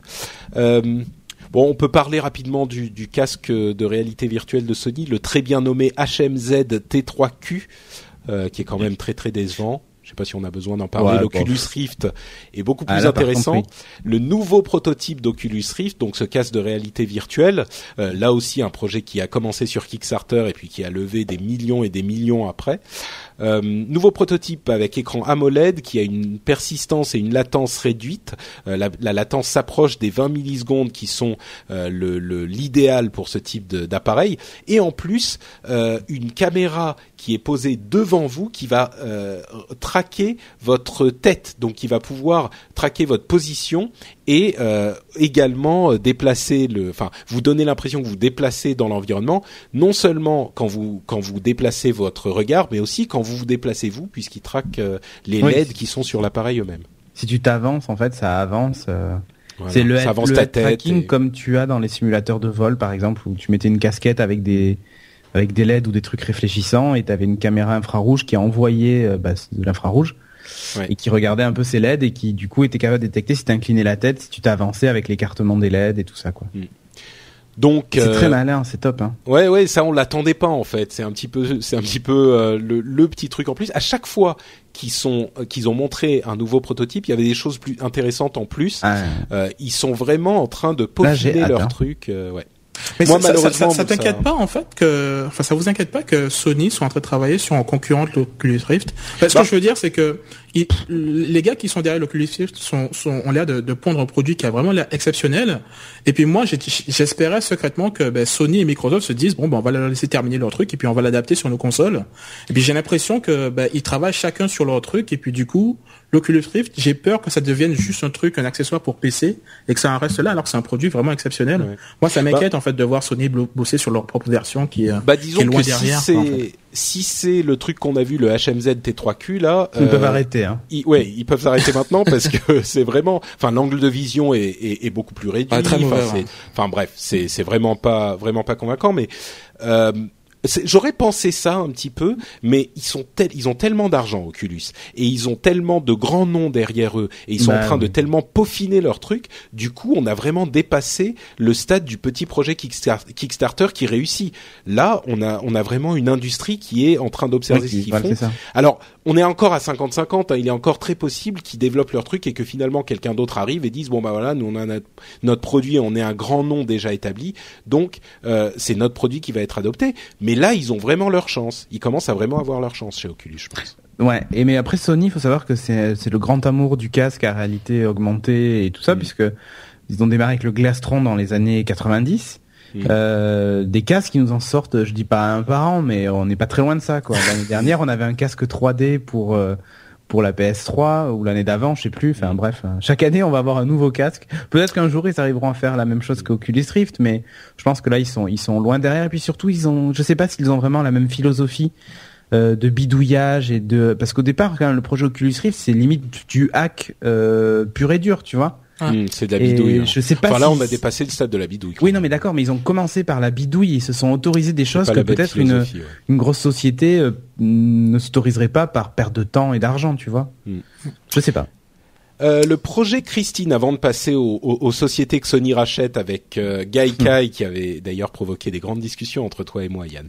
Euh, mais C'était on live. le voilà, c'est ça. Le, le projet Gaikai de, de hum, Razer, encore eux, qui est une sorte de phone blocks du PC. Vous savez, phone blocks, c'était ce projet un petit peu. projet Euh, Christine tu voulais dire Qu'est-ce que j'ai dit? Le projet Gaikai, pardon. voilà Je, je- je disais projet Christine, oui. Euh, c'est-à-dire que c'est une sorte de PC modulaire euh, qui aurait une une euh, échine dorsale, non, une une euh, spinal cord, une euh, une épine une dorsale épine, dor- non, non, c'est une. une colonne vertébrale Merci Cédric. Ok. Voilà, tu ding ding ding ding, tu gagnes la, le prix bien. du rendez-vous tech. Donc la colonne vertébrale sur laquelle tu viens brancher différents euh, éléments euh, qui vont te permettre de euh, faire évoluer ton PC plus facilement. Alors c'est genre tu viens brancher la partie euh, processeur, puis tu branches la partie RAM, puis tu branches la partie carte graphique. Et euh, encore une fois sur Twitter, certains m'ont interpellé en me disant ah alors voilà euh, ça existe aussi sur PC, qu'est-ce que t'en penses? Euh, Certains se souviendront qu'à l'époque de PhoneBlocks, j'avais pas été convaincu parce que je, je, ce que je disais, c'est que sur le moyen terme, bah, les connexions elles-mêmes évoluent. Euh, et donc, il est compliqué d'avoir un appareil qu'on va garder vraiment longtemps parce que les éléments qu'on va venir connecter euh, vont plus être adaptés parce que les connexions ont besoin d'évoluer elles aussi. Euh, ZTE, d'ailleurs, le fabricant chinois, lui aussi essaye de faire un, un PhoneBlocks comme Motorola. Donc, il y a plein de gens qui essayent de faire ce genre de d'appareil, mais encore une fois, alors peut-être que j'ai une vision un petit peu restreinte, mais encore une fois, moi, je suis en train de regarder mon PC et comment je peux le faire évoluer.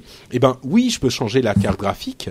Euh, mais si je commence à regarder le processeur ou euh, la RAM ou euh, d'autres choses, tout de suite les choses ont évolué. Donc pour pour les pour les experts, moi j'ai un j'ai un processeur un Core de quad qui est en LGA 775. Et ben pour prendre un processeur d'aujourd'hui, il faudrait que j'ai un, un socket LGA euh, 1150. Et ben donc voilà, je peux pas prendre un processeur d'aujourd'hui. oui mais là la Euh, différence c'est que la carte dans un téléphone la carte mère elle est collée au processeur quoi et c'est terminé Euh, bah, pas si euh, le, le- les trucs sont euh, modulaires euh, à la base. Si le phone block c'est prévu pour être modulaire. Bon, enfin bref, c'est pour ça que moi j'y crois pas. Euh, je suis, enfin j'y crois pas. En plus, le projet Christine de Razer, qui est un projet intéressant, euh, il faudra qu'ils aient les modules spécifiquement designés pour cet appareil. Donc c'est pas juste que n'importe qui peut prendre une carte euh, une carte graphique, le foutre dans le module et puis ensuite l'insérer dans le dans l'épine dorsale, on avait dit, c'est ça? Non, dans la colonne vertébrale. vertébrale. Donc bref, moi j'ai je, demande qu'à voir hein, si ça si ils réussissent à le faire marcher, euh, tant mieux. Mais la promesse de ce truc-là était de garder euh, en gros un appareil complètement modulaire et de jamais euh, de ne, pouvoir changer que certaines petites parties pendant des années et des années. Et sur le court terme, évidemment, c'est possible. C'est le principe même du PC. Sur le moyen terme, même, j'y crois pas trop. Si vous pensez pouvoir garder votre téléphone euh, 5, 10 ans, Mais, euh, mais c'est là où je, ça, je te rejoins pas, c'est que euh, parce que tu penses, à- tu- t'as as raison de faire le parallèle avec les PC aujourd'hui, mais si aujourd'hui tu découpes la carte mère en Mhm. plusieurs morceaux Mhm. euh, et que justement, tu vois toute la partie euh, inhérente au, au connecteur de ton processeur et tout ça, et à l'intérieur du module même, et que ensuite toutes les autres connectiques font juste euh, euh, la circulation d'informations entre l'appareil photo et le, le, processeur et le traitement du stockage et ce genre Mais de choses. c'est ça le problème, c'est que je pense que tu peux pas avoir que euh, un set de câbles déjà déterminé. C'est pour ça que les connectiques évoluent. Tu peux pas dire on va faire, enfin des câbles, je schématise, hein, les oui, circuits oui, non, mais sur le circuit imprimé. circuit, mais oui, c'est sûr. euh, tu peux pas dire bon, on va se dire qu'on a euh, 40 euh, 40 connexions et puis les connexions on peut les utiliser comme on veut. Ça ça marche pas comme ça. Donc euh, bon, écoute, on, ve- on verra. hein, Peut-être que, que on me prouvera que j'ai tort et tant mieux, j'en profiterai aussi. Euh, les services et le reste, euh, la- les, les autres choses dont on voulait parler. Donc Sony annonce PlayStation Now, qui est un système de cloud gaming pour bien sûr les consoles qu'ils ont déjà. C'est un service basé sur Gaikai qui est un équivalent de OnLive dont on avait beaucoup parlé il y a deux ans. Euh, C'est-à-dire que le, jeu tourne sur des serveurs distants. Euh, il vous envoie uniquement l'image et vous euh, vous envoyez à ce serveur les instructions par la manette et le serveur vous renvoie uniquement l'image. Donc vous pouvez avoir n'importe quel jeu qui tourne sur n'importe quelle machine. Alors évidemment on pense aux consoles, hein, PS3, PS4 et Play- PlayStation Vita, mais ils ont annoncé aussi qu'il serait possible d'utiliser à terme sur des télés, sur des téléphones, etc., etc. Euh, la grosse question, c'est le prix de cet abonnement, parce que ça serait une sorte d'abonnement qui vous donne accès à énormément de choses. Mm. Euh, mais c'est c'est super cool, ça, non? Euh, ouais, ça veut dire que tu peux jouer à des jeux PS4 sur ta PS3, quoi. Bon, On n'y est pas encore. Je pense que la, la, la puissance de calcul des PS4 coûterait plus cher à faire, alors qu'une ferme euh, de, de serveurs PS3, Oui, oui, euh, c'est plus possible. Donc Non, en non, fait, c'est que tu peux jouer, au- c'est la rétrocompatibilité en fait. Tu peux jouer aux jeux PS3 sur ta PS4. Pardon Yann. Non, non, mais ils ont annoncé qu'ils qu'ils feraient également le- l'inverse, là, ce, ce dont a parlé euh, Cédric. Mm. Euh, mais euh, voilà, enfin, moi, mon, point de vue, il n'a pas changé sur le sur le sujet. Je pense que c'est vous à l'échec. Oh. Non, mais enfin, c'est pas que c'est vous à l'échec, mais bon, on a vu ce qui s'est passé avec OnLive. Euh, Ah bah, c'est un problème de licence sur OnLive, pas un problème technique. Hein. Oui, mais bon, Ils ça a avaient pas, pas de jeu. Ils n'ont pas eu des milliards de- d'utilisateurs non plus. et Mais parce bon, qu'ils avaient pas de jeu, c'était les jeux le Ben, problème. c'est tout. Hein, ouais. Je pense que là, il y a un problème de catalogue. Ouais. Oui. Ouais. Bah écoute, euh, ok. Toujours pas. Non, mais tu, tu sais, c'est c'est- c'est un, c'est un petit peu, enfin, on en a parlé un milliard de fois, mais c'est Ouais. c'est- c'est un peu le gars qui a l'habitude de regarder des Blu-ray, et puis un jour tu lui dis, est-ce que tu veux regarder euh, des DVD, quoi? Il s'est habitué Mm. à un certain confort, et puis là, euh, descendre, euh, enfin payer un service comme vidéo celui-là. plutôt. Ouais, c'est c'est entre cassette vidéo et DVD, tu vois, t'as le lag plus la compression euh, vidéo en plus. Et puis le truc c'est que le- les jeux sont une une cible mouvante. Aujourd'hui, on est habitué à un certain standard qui va évoluer. On, on était en train de parler de 4K tout à l'heure. On va être, on va être habitué à une certaine qualité visuelle et le, le streaming sera toujours en train de galoper derrière. Il ne va jamais pouvoir l'égaler à moins qu'on ait des, des débits de ouf, mais on, on, on est Bah, loin d'avoir ça là. Je pense que Donc, la euh, question, la question, c'est de savoir à quel prix ils vont le faire. Si tu as accès à un catalogue vraiment conséquent, euh, s'il l'inclut dans le prix du service PlayStation Plus ou, ou avec un petit supplément, tu te dis, euh, c'est comme Netflix, quoi. Tu payes euh, 9,90€ par mois, on va dire, hein, au hasard, ou un peu moins, euh, et tu as accès à un mais énorme si- catalogue de jeux euh, PlayStation 3 Si c'est à sur 9 toutes tes euros et moins, ça peut marcher. Par contre, si Mm. c'est à plus, je pense que là, ils peuvent oublier tout de suite. Hein. Non, mais si jamais tu devais acheter euh, Star Trek 3, là, le prochain qui sort, c'est la première fois que tu dois Mm. le voir, tu dois l'acheter. Tu vas l'acheter sur Blu-ray ou tu vas le regarder sur Netflix? Ou sur euh, 9 Télécom ou je sais pas. Bah, ce moi, je vais le voir au ciné, mais euh, Ouais, voilà, tu vas le voir dans les meilleures conditions possibles. Tu vas Bah, pas ça dépend. sur- Mais regarde, Ah, regarde moi, House cinéma, of pas Cards, les par exemple. conditions possibles. mais House of, House of Cards, par exemple, c'est pas tout à fait vrai ce que tu dis, Yann. House of Cards, qui est une série produite par Ouais. Netflix, euh, tu peux tout à fait la regarder par, sur Netflix en HD, euh, si tu as accès à Netflix, et ça marche très bien. Euh, et Voilà, c'est du en l'occurrence, c'est le seul endroit où tu peux le regarder à Cards. Mais bah oui. Mais euh, oui, non, c'est la qualité est très bonne, mais tu Mm. pourrais avoir une meilleure qualité. T'as le choix. C'est ça le problème avec avec ces, ces sites de streaming, c'est que services de streaming, c'est que tu as le choix entre la qualité ultime ou Mm. une qualité de streaming. Donc euh, aujourd'hui, moi, en tant qu'adepte des jeux vidéo et fan, je veux la meilleure qualité qui- soit. Et je pense qu'il y a beaucoup de gens qui sont dans mon cas. Mais euh, mais voilà, c'est. euh, Bon, tu, tu es comme moi qui, vraiment. ouais, tu es comme moi pour les, les téléphones et les PC modulables. euh, tu, tu ne veux pas y croire même. Bon, ok. Bah, écoute, on verra bien. Euh, en tout cas, pour les gens qui ne veulent pas croire au miracle, euh, sachez que vous allez euh, avoir la preuve que vous avez tort parfois, puisque Hé, hé.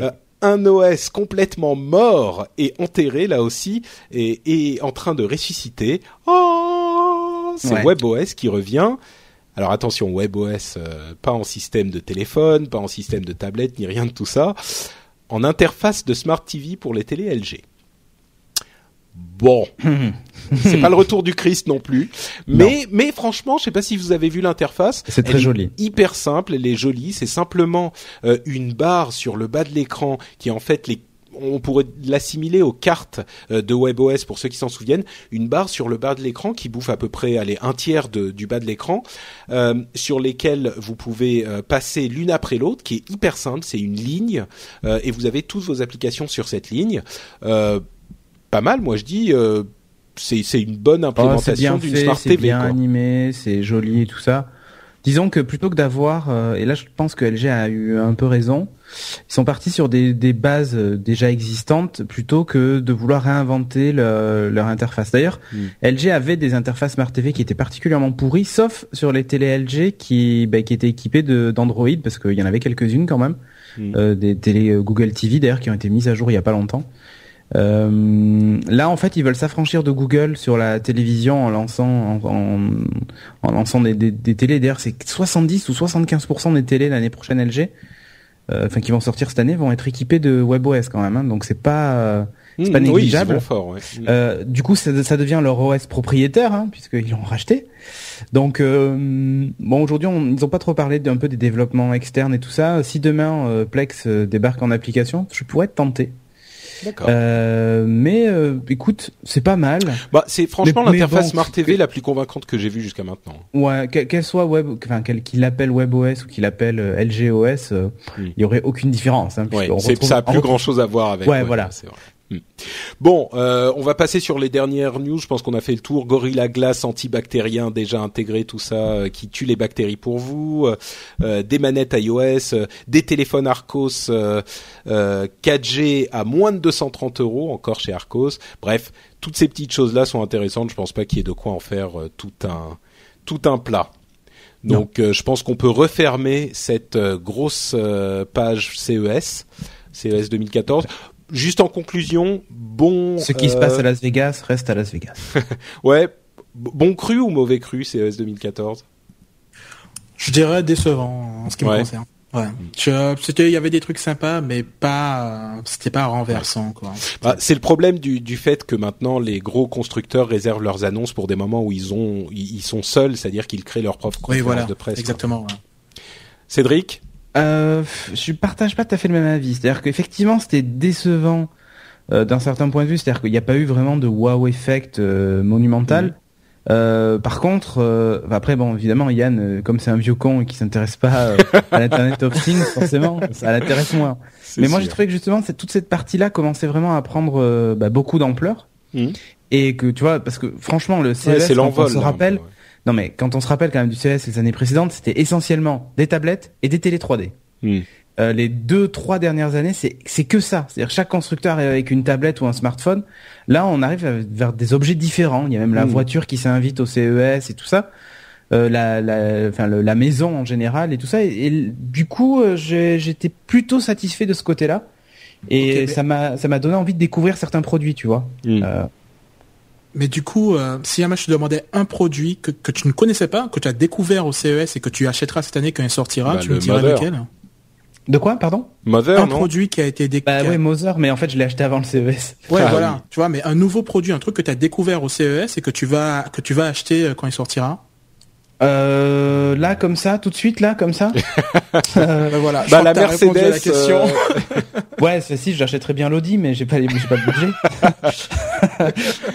Ouais, c'est sûr que dit comme avant. ça, Yann, t'es un peu assassin. ouais, mais pas non, faux. mais non, non.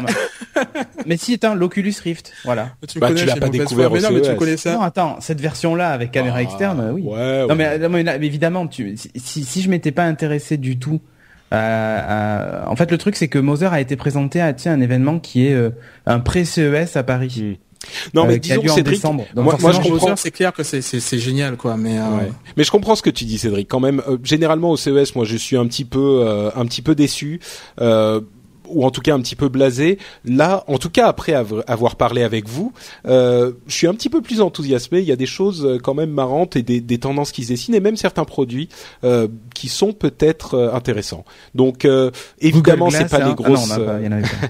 bah, c'est pas les grosses conférences de presse euh, Google, Apple, euh, etc. Ouais. Euh, mais c'est c'est un petit peu mieux que ce que j'avais vu les années précédentes, on va dire. Bon, allez.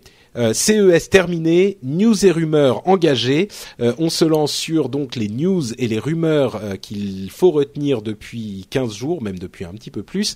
Euh, première chose, euh, Windows Threshold, dont on avait déjà un petit peu entendu parler, qui est la prochaine grosse étape, le prochain gros développement de Windows, euh, s'appellerait, selon Paul Thurrott, un, un blogueur expert sur les sujets de Microsoft, euh, s'appellerait bien Windows 9 et il sortirait au printemps 2015. euh, il, c'est, intéressant ce qu'il a, ce qu'il a dit, c'est que il serait bon d'une part annoncé à la conférence Build des développeurs de Microsoft cette- ce mois d'avril, hein, dans, dans quelques mois, et il y aurait une intention plus ou moins voulue euh, de faire de Windows 8 le Vista de euh, cette génération et de Windows 9 le Windows 7, à savoir de Windows 8 le gros truc pourri que personne n'a aimé, euh, pour faire de artificiellement presque de Windows 9 le truc qui pour lequel les gens vont pouvoir dire ah oui non mais Windows 8 il était Ah oui, pourri, ah, ça, c'est carrément Windows mieux. 9 voilà Windows 9 celui-là il est bien. Euh, bon j'ai jamais caché le fait que j'aime beaucoup Windows 8 j'en suis très content. Moi Euh, aussi. Et bah toi aussi Cédric, Yann, toi tu l'aimes bien Oui, oui, tout à fait. Je suis très satisfait. Ah bah voilà, bah voilà. Donc, euh, mais bon, c'est marrant de voir que cette. euh, alors, alors moi je pense que c'est un petit peu de, de, de perception hein, plus que du réel, mais euh, que, que ça, ils vont jouer là-dessus peut-être pour euh, donner à Windows 9 une image positive. Bon, en tout cas, le menu printemps démarrer, 2015. quoi. Oui, le, le menu démarrer quelques trucs et puis bon, bref. Euh, YouTube, euh, Google qui rachète Nest, on en a parlé. YouTube et Netflix en 4K, on en a parlé. Euh, L'App Store qui vend euh, 10 milliards de dollars euh, de produits en 2013, euh, c- c'est ce qui est l'équivalent de euh, 15 milliards de, enfin ce qui donne au total 15 milliards de dollars euh, aux développeurs depuis le début du lancement de l'App Store. C'est beaucoup. Euh, 8 milliards de plus sur ces 15 euh, sur ces 15 milliards de dollars aux développeurs, il y a 8 milliards euh, qui ont été distribués ces 12 derniers mois. Ça fait des sous. À propos de, de smartphones, vous m'arrêtez hein, s'il y a des choses qui vous intéressent. À propos de smartphones, les parts de marché, très intéressante cette cette étude qui nous dit que ah, en novembre 2013, Android est, leader euh, et que Windows Phone euh, est un petit peu, enfin très clairement en train de devenir le troisième acteur. On le savait déjà. Les chiffres vous étonneront peut-être un peu. En France, Android a 65,5% de part de marché, comme quoi les smartphones ont vraiment euh, envahi euh, la- les gammes puisque on, se doute bien qu'il y a quand même beaucoup de, de téléphones d'entrée de gamme qui sont passés sous Android aujourd'hui. Euh, iOS est tombé à 18,6% de l'ensemble des téléphones portables, euh, ou des smartphones plutôt, et Windows Phone à 13% en France. Donc ça, c'est euh, vraiment, vraiment, incroyable. Ça, c'est un truc qui me. C'est je- grâce je à moi. m'attendais Vraiment. Mais malheureusement, je, Je, je pense que ouais, que t'as au moins un digit là-dedans de responsabilité. euh. les 1% de Cédric Bonnet. Ouais. Euh, et le truc qui fait plaisir au, au old school, Blackberry, Blackberry 2,2%. Ouais, BlackBerry d'ailleurs, euh, là ils ont 18 mois pour se remettre et après je pense que là c'est vraiment, Ah, vraiment, non, vraiment la fin. Ah bah oui, oui, on est Ah, c'est d'accord. foutu. hein. Bah le le le, le BlackBerry 10 euh, qui n'a pas euh, eu les résultats escomptés. euh, Non, et puis là ils reviennent au clavier, ils reviennent avec des terminaux Ouais. pas chers. Enfin, ils refont la stratégie du BlackBerry qui avait fonctionné à l'époque, mais je sais pas s'ils se rendent compte que le monde a changé en fait. Ouais. Mais Bah bon. ils ont essayé la nouvelle stratégie qui a pas marché non plus, donc euh, Ouais. c'est compliqué. Hein. Moi j'aimerais pas être à la tête de BlackBerry, je saurais pas quoi faire franchement. non. Bon, euh, Acheter un iPhone? par exemple. Euh, Edward Snowden a fait une déclaration euh, pendant les vacances en disant que sa mission avait été accomplie et je pense que euh, si sa mission est effectivement euh, d'ouvrir euh, les yeux De du mourir. monde sur euh, bon, ça ça c'est pas encore le cas mais d'ouvrir les yeux du monde sur les activités euh, des agences d'espionnage américaines et peut-être du monde entier euh, bah oui je pense qu'effectivement sa mission est accomplie euh, et d'ailleurs, euh, pour ceux qui se disent que les choses n'ont pas du tout changé, bon, ils ont tout à fait raison. Euh, mais euh, le président Obama s'apprêterait à euh, annoncer des changements assez importants sur le fonctionnement de la NSA, euh, sans doute le 17 janvier. J'en vois un qui pouffe. Oui, plus de consultants externes sans doute. Peut-être, oui, par exemple. Euh, non, mais l'application des, des règles euh, qui s'appliquent aux citoyens Mais américains aux citoyens étrangers.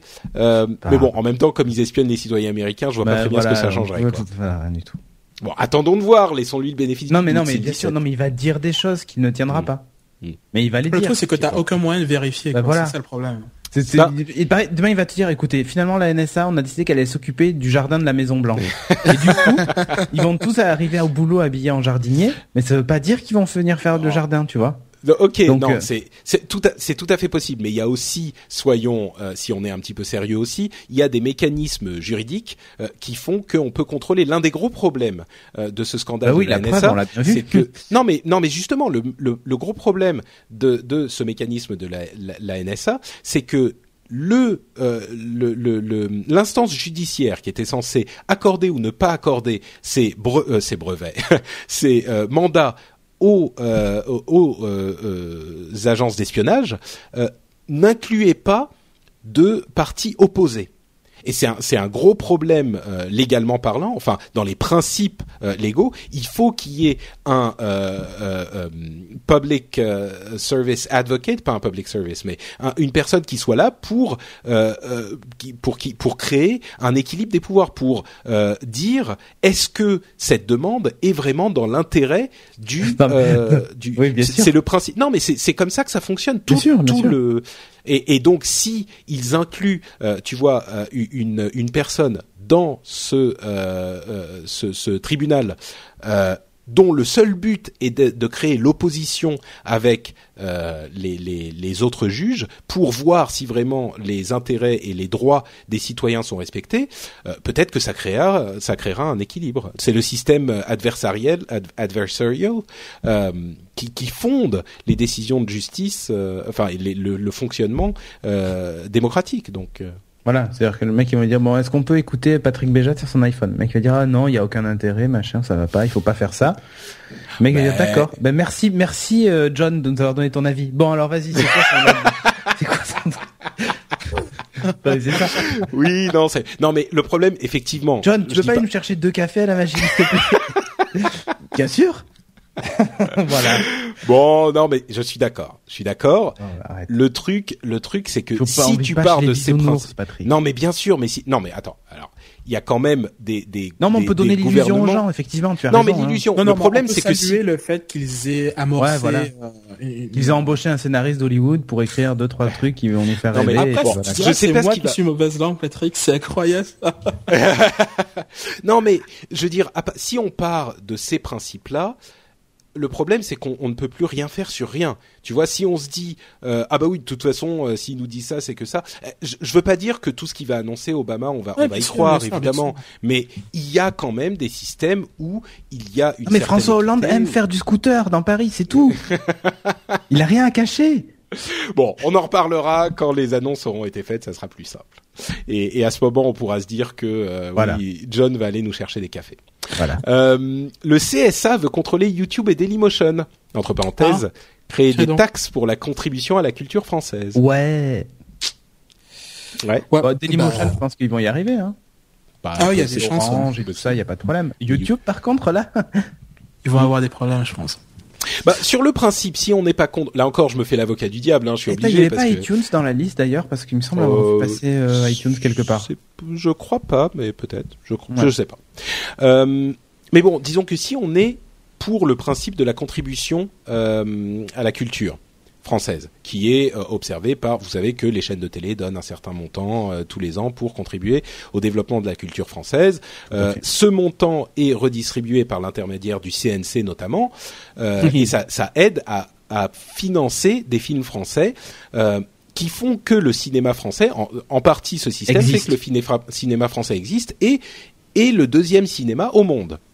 Dommage. Donc, alors voilà, certains disent euh, oui peut-être, mais euh, ça, si les gens, euh, si les, les- les films existent alors que personne ne va les voir, Voilà, c'est quand même ça. un problème. mais bon, je vous laisse réfléchir sur la question qui est plus profonde qu'il n'y paraît. Euh, et pendant ce temps-là, je vais vous asséner encore un petit truc sympathique pour vous dire que le dossier médical personnalisé ou personnel euh, a coûté 500 millions d'euros et qu'il y a eu à peine, enfin qu'il y a eu moins de 500 000 euh, dossiers créés. Parfait. C'est pas mal, non? De va l'argent bien. investi. Ça fait combien par dossier en moyenne 1000, d'euros 1000 euros, non Quelque chose comme ça Ouais, c'est pas mal. Ouais. Bon, le projet va être entièrement euh, re- revu au départ. Je crois qu'à à un moment, quand ça merde Ça va tellement, coûter 500 millions de plus, mais mais euh, va être revu Mais- 2-0, hein, pas de problème. bah écoute, euh, entre parenthèses, il y a il y a il y a deux ans, euh, on n'avait que 100 000 dossiers créés, donc ils ont fait tourner la machine. Mais bon, la V2 va arriver. Le truc, c'est que c'est c'est 1000 euros par effectivement. personne, il y a- ils auraient mieux fait de nous filer à tous un MacBook Air, c'était réglé. De Ouais, moi à je suis pour. Version 2, ok, on fait hein. ça. Voilà. Très bien. Euh, tac tac tac, le prototype euh, Android Ouais, Nokia. de Nokia machin Normandie, on le voit, il se confirme un petit peu. Euh, la CNIL qui, qui qui délivre une amende à Google pour les problèmes de- d'unification des règles de confidentialité des données, tout ça. 150 150 000 euros quand même. Bon, Moi, je crois que c'est la- c'est c'est pas le maximum qu'ils peuvent donner la CNIL. Euh, euh, non, c'est plus, c'est plus. C'est Ah oui 300 000, je crois, le maximum. Oh, pff, petit joueur. Oui, oui, oui, ils ont été gentils sur ce coup. Mais enfin bon, c'est quand même la plus grosse amende qu'ils aient jamais, euh, qu'ils aient jamais délivrée. Donc euh, Mm. bon. Euh, C'était dans, dans un article que tu avais linké sur Twitter où j'avais Mhm. vu que Google gagnait 6 dollars par internaute au monde chaque jour. Ouais. Donc leurs 150 000 euros là, c'est quoi? C'est une demi-heure de, Ah, de bah oui, navigation, c'est ça? C'est pas C'est une grand chose, demi-heure non, de c'est Patrick. Mais je, je navigue beaucoup, oui, c'est vrai. Bah oui. Euh, non, ils gagnent, euh, en fait, euh, sur les utilisateurs d'internet, ils gagnent 6 dollars, euh, je sais plus, c'est par jour. 6 mais- dollars, je sais plus combien. C'est mais- par jour, Ouais. par jour. Et, et donc c'est pour ça qu'ils veulent que de plus en plus de gens utilisent Internet parce que de toute façon ils sont partout. Dès que les gens utilisent Internet, ils gagnent de l'argent. Donc euh, ils répandent Internet partout dans le monde. Ouais. Et en, en- moi je trouve que c'est gagnant-gagnant. Euh, si le monde entier peut avoir Internet dans, et Écoute, moi, s'ils me font la fibre correctes- pour 0 euros, je veux bien leur, je veux bien leur apporter 6 dollars Ah, par mais jour. hein. c'est une grande question. Est-ce que tu serais prêt à vendre, tes- à vendre entre guillemets tes informations Mais ils personnelles à ont Google? déjà, ils ont Bah déjà oui. tout. Oui. Donc tant qu'à faire, autant prendre la fibre. Bah, là, c'est plutôt l'inverse. C'est bon, qu'est-ce que vous me donnez avec contre tout ce que vous avez sur moi, quoi? Tu vois? Alors l'autre question, c'est est-ce que tu serais prêt redevables. à ne plus utiliser aucun service Google, y compris euh, le moteur de recherche, euh, pour qu'ils arrêtent de traquer tes, tes Non. informations Non. Toi, ça te va. Ok. T'es pas comme euh, Yann C'est pas qui... que ça m'aille pas. Ah non, c'est moi, pas je ça. pourrais pas vivre sans Google, hein, ça c'est. euh, des mais fois, c'est- ça me c'est- désole quand même, mais. Des Non, fois, mais je me dis, voilà, il faut- Je exactement. commence à me déconnecter, déconnecter mon compte à chaque fois et Mhm. tout pour qu'ils puissent pas traquer mes navigations, mais au bout d'un moment, ça te saoule. Et puis voilà, ils savent, ils connaissent tous mes vices, tous mes, euh, tous mes trucs. c'est Ouais. malheureux des fois, tu vois. Bon, euh, une autre chose qui est un petit peu malheureuse aussi, euh, et on va conclure avec ça, c'est euh, rapidement, on va pas faire en faire des caisses, mais euh, C'est le cas de le l'histoire- oh, oh, très bien, très bien. Taxi contre Uber, taxi contre VTC. Euh, visiblement, les taxis qui sont pas euh, hyper contents et qui font la grève et qui font des opérations escargots, euh, certains, je suis sûr que c'est pas tous. Hein, je suis même euh, convaincu que c'est très très peu de gens euh, ont rien trouvé de mieux à faire que d'agresser, euh, d'aller casser une voiture Uber euh, avec les occupants à l'intérieur, hein, les gens qui qui avaient euh, euh, qui, qui étaient en train de faire leurs courses, enfin de faire leurs courses, de se faire transporter par une voiture Uber. Ils sont allés casser, ils ont crevé les pneus, ils ont cassé les vitres. Il y avait du sang partout visiblement. Personne n'a eu- n'a été blessé gravement, hein, mais il y a quand même eu des blessures parce qu'ils n'étaient pas contents qu'il y ait une voiture Uber, voilà, qui passe. Alors Évidemment, c'est euh, il faut certainement pas euh, penser que tous les chauffeurs de taxi euh, cautionnent ce genre de de- d'attitude. Je suis sûr que c'était quatre excités débiles qui ont qui ont fait une connerie. Euh, mais alors vraiment, s'il y avait un moyen pour discréditer encore plus les taxis parisiens qui sont qui ont déjà pas une hein. super bonne image, c'est c'est enfin plus enfin moi ça me déjà que j'avais pas hyper envie de prendre des taxis mais là plus jamais quoi tu Et te tu rends compte? J'ai reçu les vœux de Taxi G7 aujourd'hui, jour de grève. mais c'est pas une blague, hein. Ah, j'ai appris que c'était une truc. blague, mais, mais en fait, non. j'ai appris un autre truc aussi euh, sur les taxis. Euh, on en parlait avant l'émission, Cédric. Euh, Ouais. En fait, les euh, licences de taxi, évidemment, sont limitées en nombre, mais en réalité, elles sont gratuites. Euh, elles sont attribuées par la préfecture gratuitement, sauf que les taxis qui, euh, les premiers qui les ont eu, au lieu de les rendre à la préfecture, bah, ils les ont vendus. Voilà. Je ne sais pas par quel artifice euh, juridique ils ont le droit de vendre les licences, qui en fait sont des licences accordées par la préfecture, donc qui appartiennent à la communauté, hein, à, la, à la population. Mais bon, ils les vendent. Donc forcément, euh, les gens qui les ont achetés, bah, ils les payent super cher. Donc ensuite, quand ils finissent leur carrière, et ben ils vont vouloir le vendre aussi. Et donc ces licences qui, euh, a priori, au départ étaient censées être gratuites, euh, sont devenues hyper chères parce que bien sûr, Mais ils se on sont parlé. Mais oui. Enfin bref, c'est cette Et histoire non, est mais on- lamentable quoi. Et, et en plus l'image que ça donne de la France parce que toute ça. cette histoire a été euh, tweetée, retweetée, euh, diffusée sur tous les sites euh, anglophones.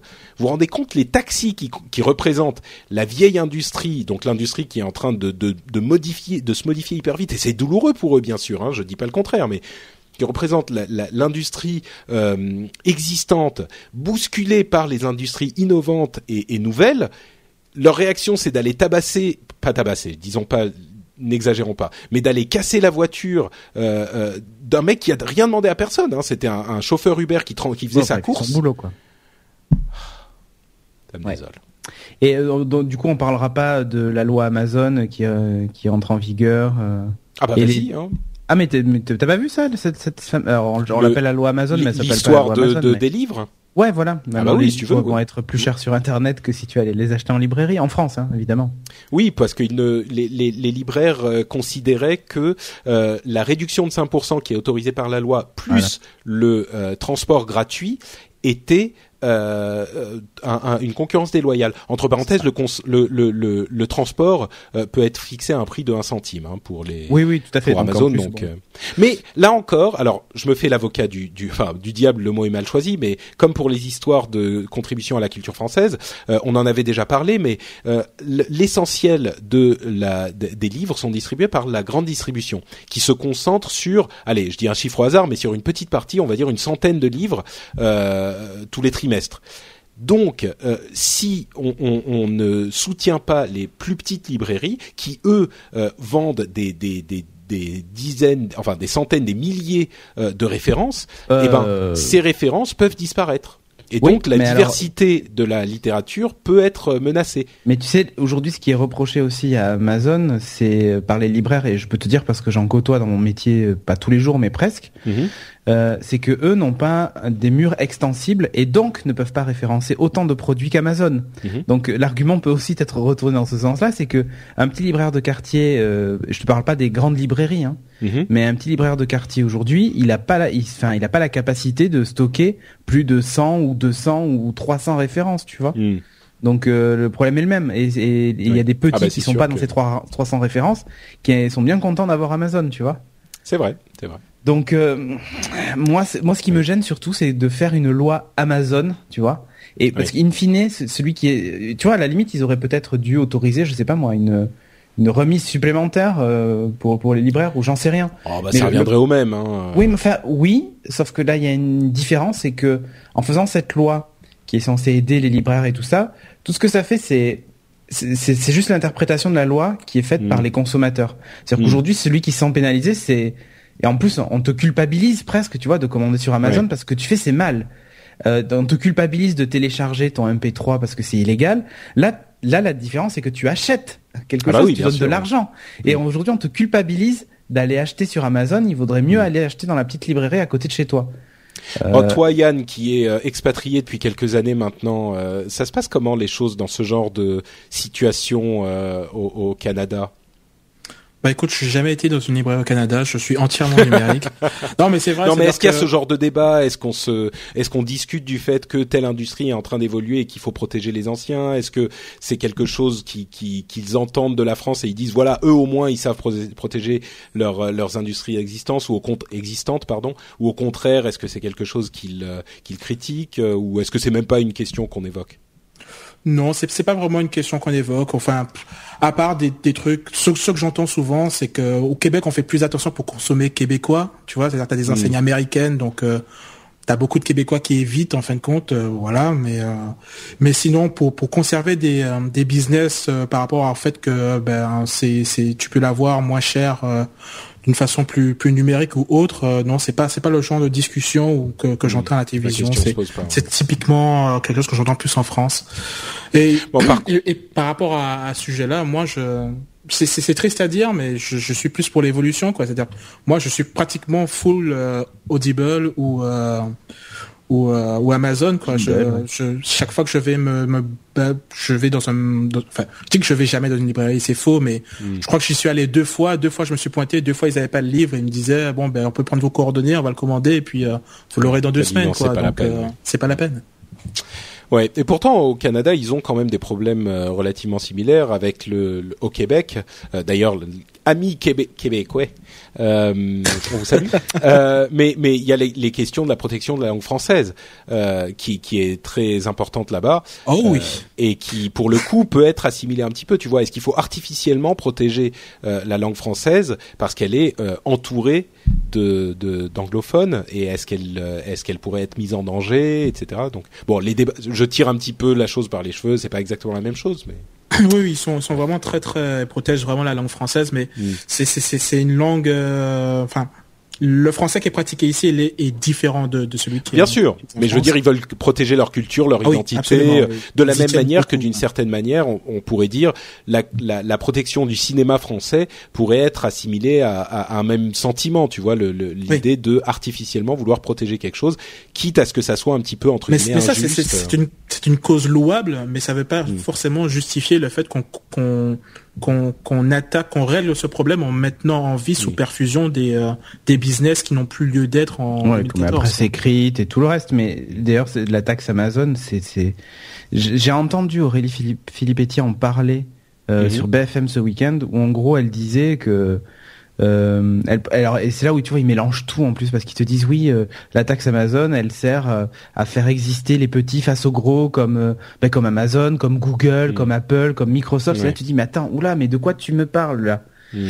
et, et, et, et si tu veux, je les sens complètement à la masse et c'est gesticulé. Enfin, je sais pas. Pour moi, il y a il y a un problème c'est que j'ai l'impression qu'ils sont en train d'essayer de, de décoper euh, avec euh, la petite cuillère, tu vois. Sauf qu'il y a un trou euh, qui est l'équivalent d'un seau d'eau qui se remplit toutes les minutes, quoi. Hmm. Ils sont pas prêts d'y arriver. Hein. Et malheureusement, le sens, enfin, on verra, mais l'évolution, l'évolution du marché va faire que de toute façon, à un moment, ils vont finir par par par crever. Hein. C'est con à dire, mais soit tu te réinventes, soit tu participes à ce business en te réinventant complètement, soit bah tu changes de métier quoi. Enfin, c'est, je sais que c'est facile à dire, hein, mais euh, c'est plus difficile à faire, surtout quand t'as fait que ça toute ta vie. Mais enfin, c'est les malheureusement c'est euh, l'évolution quoi. Les, quand les voitures ont débarqué, qu'il a fallu euh, transformer les, les, chevaux en lasagne, ben on l'a fait quoi. Donc, euh... Ouh là là là là. non, non, mais bon, sur ces mots, sur ces mots, euh, je pense qu'on va on va conclure l'émission. bon, c'est vrai qu'on on en revient finalement toujours à la même conclusion, qui est cette comparaison entre les l'arrivée des voitures et le, le, les anciens modèles de euh, équestre, on va dire. Mais c'est, mais c'est, oui, c'est quelque chose. tout ce que tu veux, mais chaque évolution a entraîné la disparition de, bah de métiers, même de savoir-faire des fois, ce qui est, ce qui est déplorable, mais c'est comme ça. Bon, euh, eh bien écoutez, pour nous remonter un petit peu le moral, est-ce que oh bah tiens, je vais vous lire quelques deux petites reviews sur iTunes. Vous savez que sur iTunes, si vous nous laissez votre euh, commentaire et ou vos notes, eh bien euh, un chaton retrouve la vie à chaque fois. C'est garanti. Ah, grâce à WebOS. euh, le numéro 123 spécial Pépette financement participatif, le top nous dit Cédric 84 210. C'est pas, toi ça par hasard. Non. Ok. Bravo. 3 4. ah ok. Bravo pour votre émission et ce numéro en particulier. Je vous écoute depuis 3-4 mois avec grand plaisir. Donc un nouvel auditeur. Merci à toi Cédric. J'apprends, je m'informe, je fais une veille très enrichissante grâce à vous. Merci et continuez sur ce chemin. 2004 devrait être une bonne année en vous écoutant. 2014. 2004, euh, ouais, ça, devait, ça, devait, être une bonne année. Une bonne année aussi, ouais. Euh, merci à toi Cédric, ça fait très plaisir. Euh, Luxorman, euh, donc un Égyptien, euh, qui nous dit RDV très intéressant. Merci Patrick pour les trois podcasts. Merci de rendre la tech abordable. merci à toi Luxorman. La tech abordable, c'est vraiment le but de cette émission, trouver le juste milieu entre la vulgarisation et rester quand même un petit peu intéressant et sérieux. Donc visiblement ça te convient. Merci à toi Luxorman. Si comme vous vous voulez aller laisser des notes et des commentaires sur le, système de commentaires d'iTunes, vous en serait très, reconnaissant. Euh, eh bien, entre-temps, euh, dites-nous donc, chers amis, où on peut vous retrouver sur Internet si vous avez des choses à partager avec les internautes. À commencer par euh, honneur aux, aux vétérans du rendez-vous tech, Yann. Bah écoute, ça n'a pas changé. Je suis toujours disponible sur Twitter, sur bah, Yann Allais, Twitter twitter.com slash Yann Allais, y a 2 n a l e t Donc, si Et vous puis, voulez euh, des, les, les avis d'un vieux papy euh, un petit peu bougon, c'est un peu ça qui refuse le progrès et qui, veut le retour des chevaux. euh, très bien. Donc, juste Twitter. oui, suis Twitter, ouais. Super. Euh, et Cédric. Eh ben moi, vous me retrouvez sur Twitter, bah, Cédric Bonnet. Euh, c e d r i c b o 2 n e t. Euh, et aussi sur l'internet du cybernote bah, sur euh, geeking.fr et euh, aussi dans mon podcast Ask My Backers. Dont on parlait dans l'épisode précédent. voilà c'est ça. Sur le financement participatif. exactement. Que tu fais avec notre ami Jeff. Jeff. Et pas pas Jeff l'autre Jeff. Pas Jeff Clavier, mais Jeff. Il il dit son, son nom de, nom de Ouais, famille ouais, sur Internet. D'accord. Quadéry. Euh, et voilà, et pour ma part, c'est Note Patrick sur Twitter. Vous retrouverez tous mes liens vers tout ce que je fais à partir de Twitter. C'est très simple. Donc Note Patrick. Mais vous pouvez aussi aller sur euh, frenchspin.com pour retrouver les notes de l'émission, venir commenter ce qu'on a dit ou ce qu'on n'a pas dit, même peut-être qu'on a oublié des choses, euh, nous dire ce que vous avez pensé de l'émission et des produits et des services dont on a parlé, nous dire quand on s'est trompé, quand on a eu tort. Ça nous arrive euh, un petit peu trop souvent. Euh, et vous pouvez aussi sur ce site frenchspin.com retrouver les autres émissions euh, que je produis, à savoir Upload avec euh, le camarade Cédric Bonnet ici présent, Yep. euh, où on vous donne des recommandations d'app et des news. bon. Plus trop de news, mais surtout des recommandations d'app pour votre appareil mobile. Donc, si vous cherchez des chouettes apps à vous mettre sur votre téléphone ou votre tablette, c'est par là qu'il faut aller. C'est l'émission Upload. Et euh, l'émission Positron vous donnera des recommandations pour tout le reste, c'est-à-dire des films, des livres, des BD, euh, des, des trucs euh, super sympas, des séries. Si vous vous emmerdez un petit peu, et ben Positron c'est le remède euh, à l'emmerdement parce que on vous do- donnera des choses à découvrir ou à redécouvrir. Euh, et entre parenthèses, le monde de Charlie que j'ai conseillé dans le dernier épisode a, a- a eu tellement de retours positifs, ça m'a fait chaud au cœur. C'est un film que j'avais adoré et j'ai eu des dizaines de personnes qui m'ont dit sur Twitter, sur Facebook, euh, sur Google euh, qu'ils avaient vu le film suite à mon conseil et qu'ils avaient vraiment adoré. Donc euh, j'ai jamais eu un retour comme ça, c'était surprenant. Donc vraiment, le film a fait mouche. Et donc l'émission a servi à quelque chose, ça s'appelle Positron, j'espère qu'elle vous plaira également. Quoi qu'il arrive, nous, on se retrouvera dans le Rendez-vous Tech dans 15 jours pour une nouvelle émission qui sera pleine d'infos intéressantes et croustillantes. D'ici là, on vous fait de grosses grosses bises et on vous dit à très bientôt. Ciao ciao Salut Ciao.